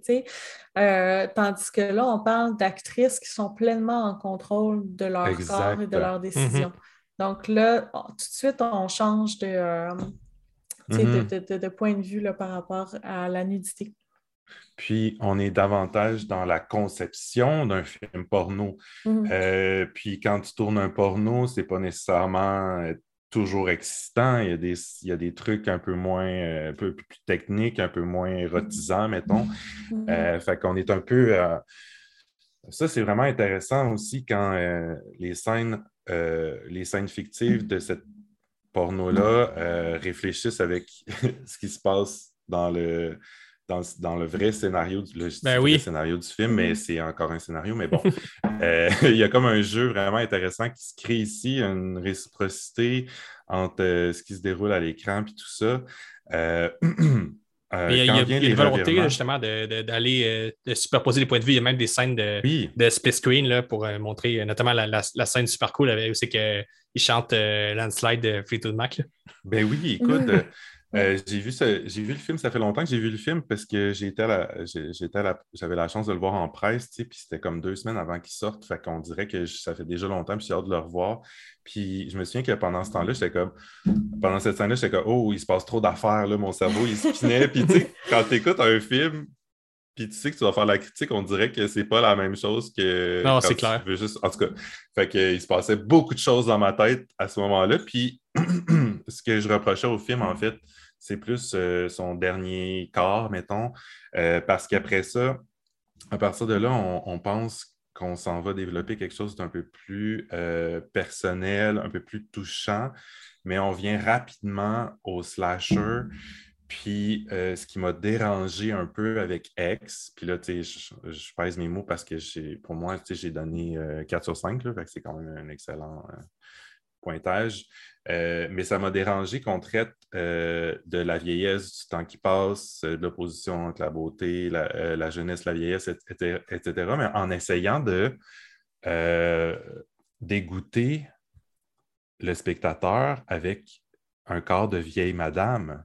là, j'étais comme, mais, mais tu viens de nous dire l'inverse là, en ce moment. là mm-hmm. Tu essaies de rendre ça beau, touchant, mais tu essaies en même temps de nous dégoûter avec son corps, tu sais, quand elle va se coucher dans le lit, puis là, euh, tu sais, je comprends que je comprends le jeu en même temps, mais je comprends que euh, si j'ai 16 ans puis je vais voir ce film-là, je vais faire comme euh, tu sais, genre, c'est dégueulasse, mhm. la, grand-mère est dans son lit, tu sais, genre. Moi, je, trouvais, cet aspect-là du film vraiment juvénile. Mhm. Puis, j'ai trouvé que ça venait tout défaire ce qu'il y avait essayer de créer au scénario. Ceci dit, euh, ça, c'est quand on prend le film très au sérieux, puis quand on se met à le décortiquer, à l'analyser, mais ceci dit, en tant que spectateur, c'est un film excessivement divertissant, le mhm. fun, euh, les gore, les, scènes de meurtre, il n'y en a pas beaucoup, mais ils sont excessivement... Écoute, la scène du... Euh, euh, du coup, là. Oui. ouais. Fuck! C'est long, à se donne. C'est vraiment intense. Puis euh, j'avais très hâte de vous en parler. Ben, je sais qu'on va faire un petit tour de, de piste, mais j'avais très hâte de vous en parler pour euh, vous demander si vous aviez deviné que c'était euh, Maya Gott qui jouait la vieille femme. Non! Yes! c'est malade, c'est ça que j'espérais. Ils nous ont fait un Suspiria. Écoute, ben écoute, euh, on peut en parler plus tard parce que j'ai des bouts d'entre... On, on va faire un tour de piste, Mm. puis on va revenir plus tard parce que j'ai des bouts d'entrevue avec euh, Ty West euh, que j'ai réservé juste pour ici parce que c'était trop spoiler. Fait que euh, ben, je vais vous laisser parler avant. Veux-tu y aller, Chloé? Oui, mais je vais rebondir sur ce que tu as dit euh, par rapport à euh, la laideur et la vieillesse, parce que je suis, je suis d'accord avec toi. Euh, je veux pas le défendre en disant ça, je vais, je vais juste faire mon avocat du diable. Je pense que, dans le fond, la façon que je vois ça, c'est que la première moitié du film, Ty West a fait qu'est-ce que lui voulait. La deuxième moitié du film, Ty West nous a donné qu'est-ce qu'il pensait que le- spectateur voudrait voir. Puis, je pense qu'il a vraiment pensé aux vrais fans d'horreur. Je pense qu'il y a énormément d'humour dans la deuxième partie. C'est ça. Est-ce qu'on peut rire de tout? Ça, c'est un autre débat dans lequel je n'embarquerai pas. Mais je pense qu'il faut voir ça à un deuxième degré. Je pense Mhm. que le côté Ouais, ouais, ouais. émotif, Exact. euh, c'est pas ça exactement qu'il allait chercher. Puis, excuse, dire? Ah non, mais c'est parce que moi, j'ai pensé que la scène du, de la danse nous amenait vers quelque chose de plus sensible, mais finalement, Mhm. Ouais, ouais. pas du tout, tu sais. Euh, mais je te laisse continuer.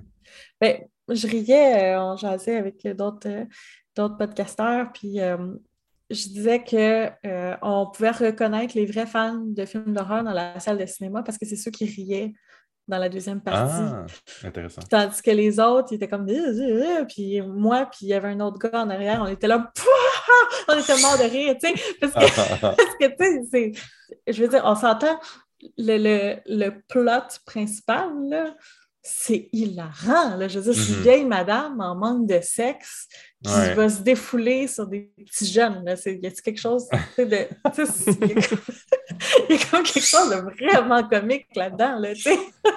Puis, ouais, euh, mais en même temps, c'est très triste. Oui, c'est Ouais. c'est ça. Mais tu sais, tu sais, je- c'est ça. Peut-être que Ben si oui. j'avais 70 ans, j'aurais pas le même discours. Mais je pense que.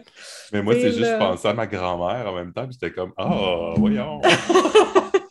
Mais par rapport à ça, tu sais, pour faire un, un peu de pouce sur ce que tu dis, Chloé, tu sais, dans, la- dans cette fameuse conversation avec d'autres podcast- podcasteurs-là, je t'ai dit que à quelques à certains égards, X, c'est un peu le Scream 5 que j'avais envie de voir. Et c'est, là, Mm. c'est le moment de- du podcast aussi que je t'explique ce que je veux dire par là. C'est que dans- quand on a fait notre épisode précédemment sur Scream, euh, je disais que, que s'il y avait, il y avait besoin de faire un Scream de, de comme de jouer avec les codes des films d'horreur des années euh, dans lesquelles on vit, mettons, de faire un scream qui est actuel, il fallait aller genre dans le sens de- de- d'essayer de, contredire, mettons, les, les films à la A24, là, les films qui sont le- Mm. l'horreur un peu mainstream aujourd'hui. Puis ce film-là, je trouve qu'il y a vraiment cette volonté de faire ça, de faire un film qui est comme oui, un peu comme euh, la démarche un peu de, de Craven pouvait, que Craven pouvait avoir euh, dans, dans Scream, là, de comme faire un film qui est conscient de ce qui est, mais qui en même temps est capable de comme, décortiquer euh, euh, son, approche puis de, de- faire quelque chose de différent. Tu sais, justement, c'est exactement ce que tu as dit, Chloé. Tu sais, le- il y a un côté vraiment. On, on, amène un spectateur à comme s'imaginer que ça va être quelque chose, puis on, on va à contresens, on dit ça va être ça finalement, puis ça va être, justement, le- vous attendez à ce que ça soit ça un film d'horreur en 2022. Ben sinon, ça, ça peut être ça aussi, tu sais. Ouais. Y a comme, je trouvais ça intéressant de ce mélange de tons-là. Puis le mélange de tons, tu sais, on en parle depuis le début de la discussion. C'est vraiment Ben quelque chose qui est présent chez. Ouais. Puis, fait que j'ai vraiment apprécié ça. Puis, tu sais, euh, ça enlève rien. Mais ce côté-là, pour moi, ça enlève rien non plus euh, au côté dramatique puis euh, à, la, à la puissance de certaines images. Tu sais, moi, c'est bon, c'est c'est rendu un peu un cliché du podcast, mais j'ai tout le temps une fascination pour les, les plans de caméra que je ne comprends pas. Puis au début, il y en a, le, le premier plan du film, c'est quelque chose qui. c'est ça- Genre pendant, Ah oui. pendant le trois quarts du film, C'est j'ai malade, comme- excuse. ça- ça- je me suis Attends, demandé pourquoi il avait fait ça, parce que, ça- bon, genre là, c'est un petit peu technique, mais euh, quand le film commence, tu as l'impression que le- qu'il est filmé en quatre tiers, parce que c'est filmé Ouais. à travers le- le- la porte de la grange. Puis après ça, la caméra avance, puis tu te rends compte que tu étais dans une, euh, dans une grange, puis là, ça passe en scope. Puis je me suis demandé pendant toute la moitié ça du film, génial. qu'est-ce qu'il voulait dire par là? J'ai là, aucun souvenir de ça. Mais ça passe vite, mais moi, c'est genre exactement le genre de plan qui peut paraître insignifiant, mais que je passe trop d'attention dessus. là. Puis j'ai trouvé ça intéressant, puis je me demandais qu'est-ce que ça voulait dire. Puis tu sais, justement, je pense que c'est un peu le propos du film aussi de se dire. Au début, tu pourrais t'attendre à voir quelque chose justement de peut-être plus réaliste. là. justement, le côté 4 tiers, c'est le, plan traditionnel des, des- de la télévision, des caméras euh, qu'on Mhm. avait à l'époque, filmées, euh, etc. Puis après ça, tu sais, vu que ça saute, tu dis Ah non, c'est un délire de cinéma, tu sais, ça va être un peu n'importe quoi. Fait que que moi, c'est comme ça que je l'analyse a posteriori. Euh, fait que, tu sais, je pense qu'il y a plein de petites clés comme ça d'interprétation euh, qui sont intéressantes. Puis il y a énormément d'ironie, notamment au niveau de la musique, on en a déjà un peu parlé, mais Hmm. aussi au niveau, tu sais, tout le, le preacher euh, qui, qui, qui- qui Oui. passe à la TV durant tout le film, puis qui Oui. se termine en disant, genre, justement, euh, Ah, euh, c'est- Non, Ouais. mais oui, puis en plus, qui, lance un peu le message du film, qui est le message Ouais, du film qui est un peu quoi? genre fuck cette culture-là des bien-pensants puis de, de- de- de- de- du conservatisme. là. C'est une célébration, ce film-là. Comme tu l'as dit, Chloé, euh, genre les. les les, les filles sont, les femmes sont libérées. tu sais. Il y, a, il y a le parallèle évident euh, dont, euh, que tu as souligné aussi dans ton entrevue avec Ty West, euh, Marc, euh, qui est entre le, le film X et le film d'horreur, qui est, Mhm. qui est, euh, qui dans la construction, tu sais, que c'est deux types de cinéma qui se font un peu euh, de manière indépendante, puis euh, qui sont souvent, qui, qui manquent de respect souvent, puis euh, qui, qui a aussi le côté justement, tu sais, que c'est souvent euh, décrié par, par justement des puristes en disant Ah, c'est malhonnête les, les films de Q, c'est malhonnête les films d'horreur. Puis finalement, tu sais, quand, tu, quand, tu fais la- quand tu regardes la craft, tu sais, c'est- c'est c'est comme n'importe quel film. c'est une construction, puis c'est de la fiction. Fait que, puis justement, ce personnage-là de Preacher qui revient tout le temps, puis qui, qui, qui- c'est un peu la, la clé d'interprétation du film au final, c'est que fuck cette mentalité-là, euh, on, on- on fait des films d'horreur, puis on fait des, des films euh, trash, puis c'est- cool. Mhm. ouais. Puis d'ailleurs, euh, tu parles de respect, puis de, ah, de, de- de- de- dans le milieu, puis tout ça. Mhm. Le premier à mourir, c'est celui qui traite les autres filles de, je sais pas trop, là, de putain, là, en, en anglais, le slut to whore, là, qui dit. Là. Ah ouais, dit, je me souvenais pas de ça. oui, parce que là, sa, sa blonde, on n'est pas trop sûr. Ah oui. Elle veut Ouais, faire veut une pas. scène, puis là, il veut pas parce qu'il n'a pas envie de la voir coucher avec un autre gars. Ce Ouais. qui est compréhensible. Le problème, c'est que là, il va dire Non, non, tu comprends pas. Elle n'est pas comme les autres slots. Ouais, ouais, ouais. C'est vrai que ça dérape, là. oui, oui. Puis c'est à, partir, c'est à partir de là que euh, c'est ça, ça dérape, comme tu dis. Puis que tu dix minutes lui, il- après, il représente une niche de conservatisme aussi. Là, Tu sais, c'est comme C'est le vrai. gars qui est comme. Il tripe Godard, puis il tripe euh, genre euh, Nouvelle Ouais. Vague, et puis euh, tu sais, la raison pour laquelle il meurt, tu sais, c'est aussi pour se moquer un peu de ça. tu sais. Euh, c'est- il- le, le film est vraiment à mi-chemin entre l'espèce de. Bon, j'aime pas ça parler de ça, mais on, finit tout le temps par parler, mais l'espèce qu'on appelle un peu le elevated horror. Là, Ouais. Qui est- Ben, A24, là, tu sais. Exactement, tu sais. Et je trouve ça Ouais. cool que 24 ait fait un film comme ça qui, qui est Mhm. capable un peu d'avoir un, un espèce de, de, tu sais, de regard sur eux-mêmes. Là. euh, Et je trouve ça vraiment C'est vrai que très ça va- intéressant. C'est vrai que ça va un peu à contre-courant de ce qu'ils ont de, de tout ce qu'ils ont fait jusqu'à maintenant. Oui, parce Puis que. en même temps, ça fait du sens qu'ils fassent quelque chose à contre-courant. Ben oui, exact. C'est clair. Euh, fait que c'est pour ça que quand je te disais, parce qu'au au début, on voulait peut-être faire un, un truc sur A24, puis euh, pour ce podcast-ci, puis j'étais comme Mm. Ah, mais c'est bizarre, je sortais genre de, de X, puis j'étais comme On dirait que X, je le file pas comme un A24, puis j'ai compris Mhm. euh, un peu euh, après, tu sais, en réfléchissant un peu plus sur le film, que oui et non. Ouais. Ouais, ouais c'est ça. C'est euh, un peu les deux. Mais je- dans l'entrevue, West disait que A24 laissait beaucoup aussi de liberté Oui. euh, aux auteurs. Donc, ça, c'est tout à leur honneur. Ce qui que- n'est pas étonnant, puis euh, c'est encore d'autant plus euh, satisfaisant qu'ils reçoivent autant d'amour de la part des cinéphiles. Mhm. C'est par contre un peu plus triste en- quand tu sais que leur- les films sont un peu moins lucratifs, par exemple, ou euh, Mhm. quand ils font pas comme. Je sais que là, X, euh, présentement en salle, c'est pas la, la grosse affaire, là, tu sais. Euh, Est-ce qu'il va rentrer dans son argent? Je ne sais, je sais pas à, à ce temps-ci, au moment où on enregistre, mais, euh, mais c'est triste que ce ne soit pas un- quelque, chose, un- quelque chose de gros là, au-. Ouais. ou d'un peu plus significatif au box-office, parce que ça aussi, ça, ça vient euh, en, en ligne de compte au final, non pas, et non pas que le- l'appréciation euh, critique ou euh, publique. Mais je pense que quand j'avais hâte de voir à quel, comment ça allait être reçu, ce film-là. Puis je pense qu'en général, les gens ont, ont bien aimé, non? Oui, je pense que c'est vraiment positif. Parce que moi, j'ai pas rencontré personne qui a, qui a dit que c'était, que c'était pas bon. Moi, Ah, mais- En fait, j'ai pas rencontré personne qui a dit que c'était. qui a pas dit que c'était extraordinaire. Vous parlerez, je sais que vous y avez parlé plus tôt, mais je sais aussi que Eric Arsenault n'a pas beaucoup aimé X. Oh! J'essaierai de lui tirer les barres du nez. Ah, mais on, on s'est Euh, fait bref. dire, là, euh, GF, euh, qui, est- qui est venu aussi plusieurs fois, là, il nous a dit, là, parlez pas en mal des X. Je sais, je sais, euh, JF, qui était euh, c'est un grand fan de tout ce que Ty West a fait, puis euh, même euh, certains films, de certains films dont on n'a pas parlé, là, parce qu'on n'a pas fait tout, tout, tout sa, sa filmographie, mais ouais, c'est un grand fan de Ty West. On, Mm. on salue JF. Mais euh, si vous voulez, euh, je peux vous passer mes deux petits bouts d'entrevue euh, Ouais. juste pour euh, vous donner un, un petit peu de plus de insight là-dessus. En fait, bon, c'est en deux parties. Ben, ma première question, c'est très court. C'est ma première question, c'est que je lui demandais en fait pourquoi il, il avait particulièrement choisi Maya Gott euh, pour ce rôle ou ce double rôle-là. En fait, Mhm. dans ma question, je, c'était pas implicite que je parlais des doubles rôles, mais bon, Euh, c'est ce qui m'a répondu. I, I have had followed her work. I think she's great. And then we we met over Zoom, and um, she really got the movie, and she really got.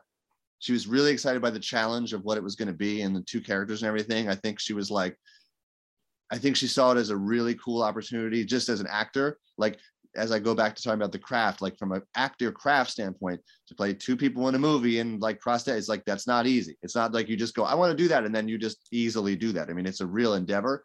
And I think she was very inspired by that challenge. And I was like, I believed her confidence. Like I believed that she really wanted to do it and that she was up for that challenge. And so um I think like the character in the movie, I was just sort of charmed by that. Like she was like, I could kill this. And I was like, I believe you.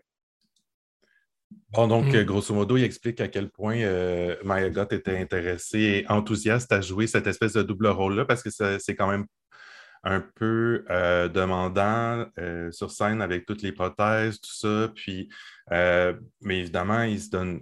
Il y a une scène dans la cuisine où ils se parlent entre elles. Mhm. Elle Oui. lui offre une limonade, Oui, blablabla. oui, oui, oui. Euh, mais c'est- tellement bien fait, en fait, que tu ne te rends pas compte que c'est avec elle qu'elle est en train de prendre une, une limonade, tu sais. Ils, ont- ils ont- ils partagent plusieurs scènes. là. Il y a aussi la scène aussi, qui, ben, justement, pas longtemps après aussi, qui- ils regardent des photos ensemble. Puis il y a la fameuse scène, Oui, la scène du lit aussi, là, euh, Mhm. évidemment. Ouais. Ouais. Puis la, la- la finale aussi, là, avec le Ouais. gun et tout. Euh, mais tout ça pour dire qu'elle était particulièrement comme euh, prête à relever ce défi-là. Puis euh, son, son espèce d'énergie euh, a, a un peu charmé Ty West. C'est pour ça qu'il l'a engagé pour ça, euh, pour, pour ce rôle-là. Puis maintenant, ben, aujourd'hui, on sait que c'est aussi elle, donc, qui va jouer dans le prequel. Euh, qui s'intitule Pearl. Euh, donc, c'est elle, le personnage, c'est elle en 1900, je pense que ça se déroule en 1918, tu comprends? Ouais, c'est pendant la Chloé, Première Guerre mondiale.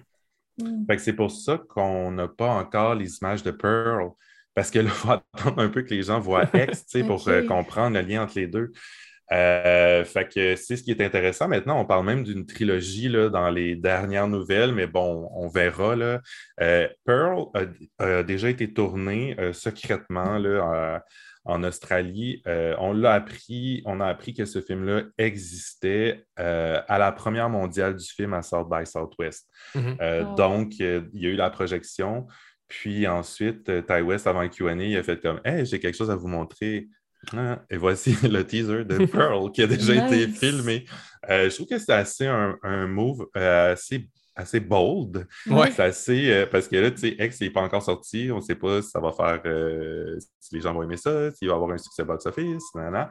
Euh, mais bon, que, que ça aille bien ou non, on va avoir Pearl. Puis, je soupçonne que ce film-là va sortir cette année, en fait. Ouais, sûrement. Parce que je pense qu'il va juste comme profiter de, de cette De la vague. vague-là, en fait. Oui, Mhm. exactement. Euh, pour, euh, pour nous balancer ça avant, avant la fin de l'année, peut-être, euh, parce que de toute façon, la- même la post-production du film est finie. Fait qu'ils ont juste en théorie, ils ont juste à la lancer au cinéma. J'ai hâte de voir ce que tu donné parce que honnêtement, tu sais, je- moi j'avais entendu la nouvelle que Pearl existait avant d'aller voir le film, puis je, Ouais. me, mais je me posais la question si c'était vraiment du euh, franchise material là, X, là, dans le sens où Ouais, euh, ben oui, c'est pas évident, non? justement, c'est un slasher qui est pas, mais c'est pas des méchants de slasher euh, traditionnels. là, on, on en parlait tantôt, là, justement, c'est une vieille dame euh, qui, qui en manque de, de sexe, puis un monsieur qui a des problèmes de cœur. là. Tu sais, c'est. Ouais. Même en, en les mettant dans le passé. Non, mais tu sais, Ben, Je sais en les pas, mettant t'es- dans- Jason, le tueur au masque. Exact, mais c'est mais c'est là que je m'en allais, tu sais, c'est ça. On est loin de, on est loin de même de Texas Chainsaw, là, tu sais, c'est Ouais. la, famille est beaucoup plus, euh, tu sais, je veux dire, euh, euh, j'ai l'impression que moi, je serais devant eux, j'aurais les chances de m'en sortir, mais si je suis devant Leatherface, je, je meurs, tu sais. Mettons. Mais Ben- j'ai vu euh, quand même parce que euh, les États-Unis ont eu la chance d'avoir euh, les images de Pearl euh, en fin de crédit euh, en, en salle, ce qui Mhm. n'a pas été le cas au Canada malheureusement, mais vu qu'on est entre nous, si vous Mhm. fouillez un Mhm. petit peu dans les internets, euh, YouTube, vous allez pouvoir les voir. Euh, ça semble assez encore très humoristique. Je ne vais pas trop l'étiqueter. Euh, mais euh, ouais, les années 20, ça, ça semble. euh, Ouais, ça semble particulièrement drôle comme film. Je- évidemment, c'est un, un très court teaser. là, on ne voit pas grand-chose. On voit Maya Gott euh, dans une espèce de rôle de fermière. Euh, puis aussi, on sait que Pearl était une ex-danseuse. Euh, ça, ça, ça me fait tout le temps rire là, dans les films. là. Il y a toujours une ex-danseuse euh, déchue là, qui veut revenir. euh. J'ai- hâte de voir s'il va jouer avec ça parce que je trouve ça aussi un peu cliché. Mais, Mais tu sais, on parlait, on parlait de venir avec son imaginaire. Tu sais, tantôt, Chloé t'a dit il nous a pas l'air de Suspiria. Je pense que c'est un peu dans cette bande-là aussi. Là, de Ouais, c'est euh, ça. Mhm. Puis juste pour vous balancer ma, ma, deux- ma Attends, attends, je veux juste dire quelque Ah, chose excuse. par rapport Ouais, à. Mhm. Euh, euh, avec X, elle a l'honneur, je l'annonce aujourd'hui, euh, d'obtenir le titre de ma nouvelle actrice préférée. Oh, wow! Ouais, elle vient de détrôner Jennifer Lawrence. là. Euh, Man, my God! Écoute, Eh, J'ai pas eu beaucoup de. Moi, je l'ai vu dans A Cure for Wellness, là, que j'avais bien aimé, mais j'ai- Moi, j'ai- adoré Cure for Wellness. D'ailleurs, Mhm. je suis due pour le réécouter, je l'ai acheté. Euh, Suspiria 2018. Ben, ben oui, c'est Mhm. sûr. ouais. Je m'excuse, mais c'est dans mon top 5 de films à vie. Là. c'est pas Wow! top c'est- 3, là. Ça aussi, c'est beau. Ouais, comme- j'ai un, j'ai un poster. j'ai un poster qu'il faut que je- j'encadre depuis trois ans. Euh, mais euh, c'est un. euh, il est taille cinéma. Puis tu sais, c'est l'affiche de Suspiria là, avec la fille avec les longs cheveux noirs, puis Mhm. euh, le poignet Mhm. comme qui est magnifique. là. Euh, ouais. Je serais dû. Je suis pas une collectionneuse. Faut que je, Mhm. faut que je, faut que je fasse ça. Tellement, j'étais tellement déçu en, en entrevue avec euh, Ty West parce que c'était censé être à l'audio uniquement. Fait que moi, je m'étais pas. Mais j'ai plein de choses de Ty- J'ai une affiche géante de euh, Devil, euh, House of the Devil que Mm. j'aurais pu installer juste en arrière de moi à la place Ouais, de oui, l'affiche qu'on voit en ce moment. ça. Euh, puis ça aurait fait comme un espèce de beau euh, setup pour, pour tourner une vidéo. Puis finalement, j'étais comme, oh shit, il allume sa caméra, qu'est-ce que je fais? Ok, je vais allumer la mienne. Puis là, genre, le niveau de stress, tu sais, qui augmente. Puis là, Ah ouais, c'est ça. Ah, ouais. Ça m'avait fait Je ça avec euh, Steven Kostansky euh, en Ah début ouais, de ok. l'année quand on a fait le podcast. C'était pas, pas prévu non plus qu'on se fasse en zoom. Puis finalement, il y en a ce j'étais comme genre, oh, ben salut, je suis dans ma chambre. euh. Ouais, c'est ça. c'est très intimidant, hein, quand même. Ouais. Euh, puis moi, en fait, quand j'ai vu X, juste pour vous balancer ma, ma- deuxième petite partie d'entrevue, euh, j'ai reçu le dossier de presse comme une semaine après avoir vu le film. Fait que là, je me mets à lire le dossier de presse, j'étais comme, ah, attends une minute, là. Genre, c'est, elle joue la- le rôle de. C'est en lisant le dossier de presse que j'ai catché qu'elle jouait les deux rôles. Fait que Chloé, tu n'es vraiment pas tout seul euh, dans, dans ton camp. Euh, toi, Raphaël, tu l'as deviné à quel moment dans le film? Je m'étais fait spoiler. Euh, Ah, pas vrai! Ouais. Ah, c'est bien triste, ça! J'avais lu, euh, que- j'avais pas lu aucun article, mais j'avais, j'ai vu passer dans un commentaire d'une publication euh, quelconque. Là. Fait que, euh, Non. Ah, ça, ouais. c'est triste. J'espère Ouais. que tu as bloqué ces, gens- ces vilaines personnes de ta vie. Euh, puis en fait, c'est ça. Euh, euh, j'ai- j'expliquais ce, ce phénomène-là à, à Ty West que je me sentais un peu mal parce que j'avais, je, je m'étais pas rendu compte, en fait, que c'est elle qui jouait les deux rôles dans Mhm. le film. Euh, puis, je vais vous faire écouter ce qu'il m'a répondu à ça.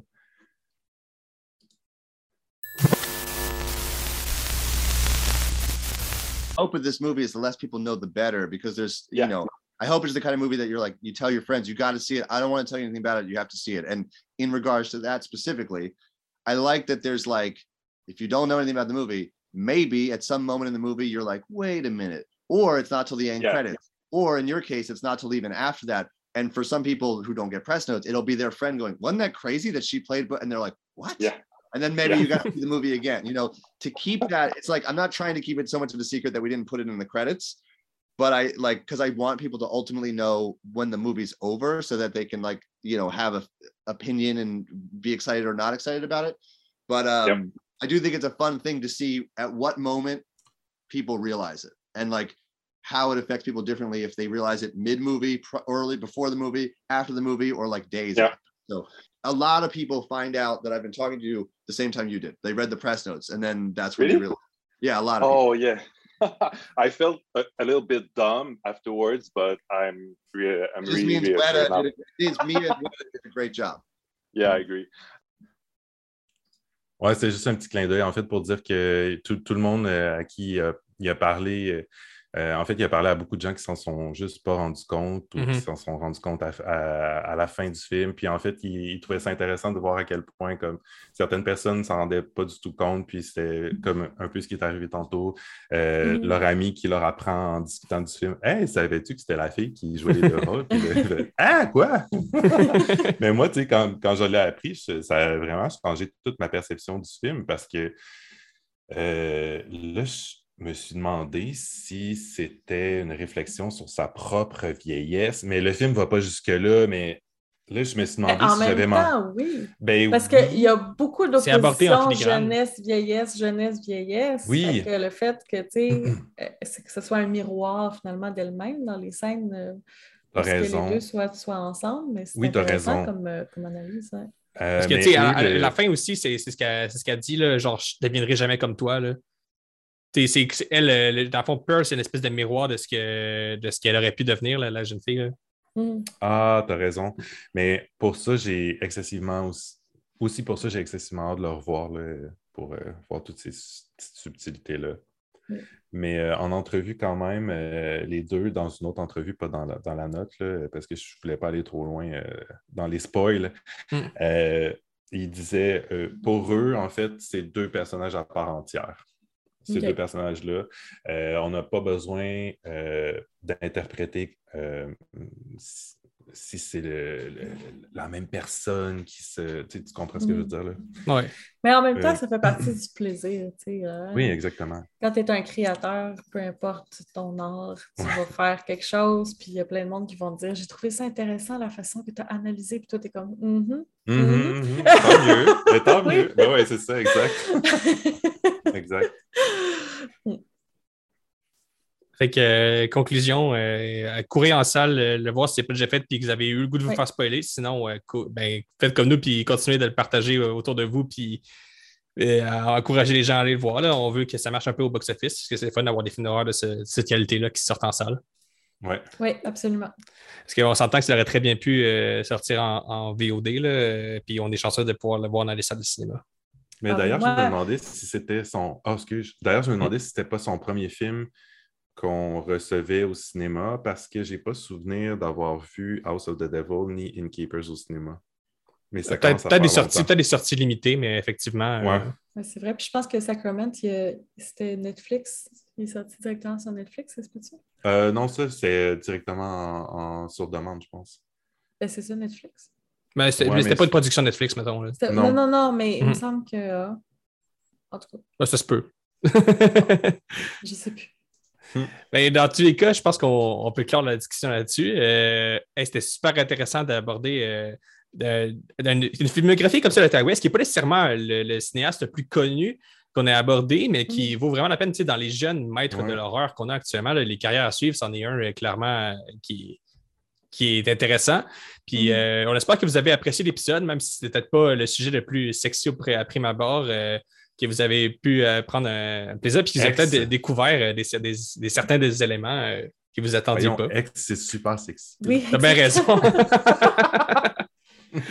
fait que euh, Chloé, comme d'habitude, c'était un plaisir de te jaser. Puis Marc, euh, c'est c'est la- c'est la- c'est pas la première fois que tu viens au podcast, c'est sûrement pas la dernière non plus. Donc, euh, toujours un plaisir de te parler. Merci pareillement. À la prochaine. Ciao. Bye.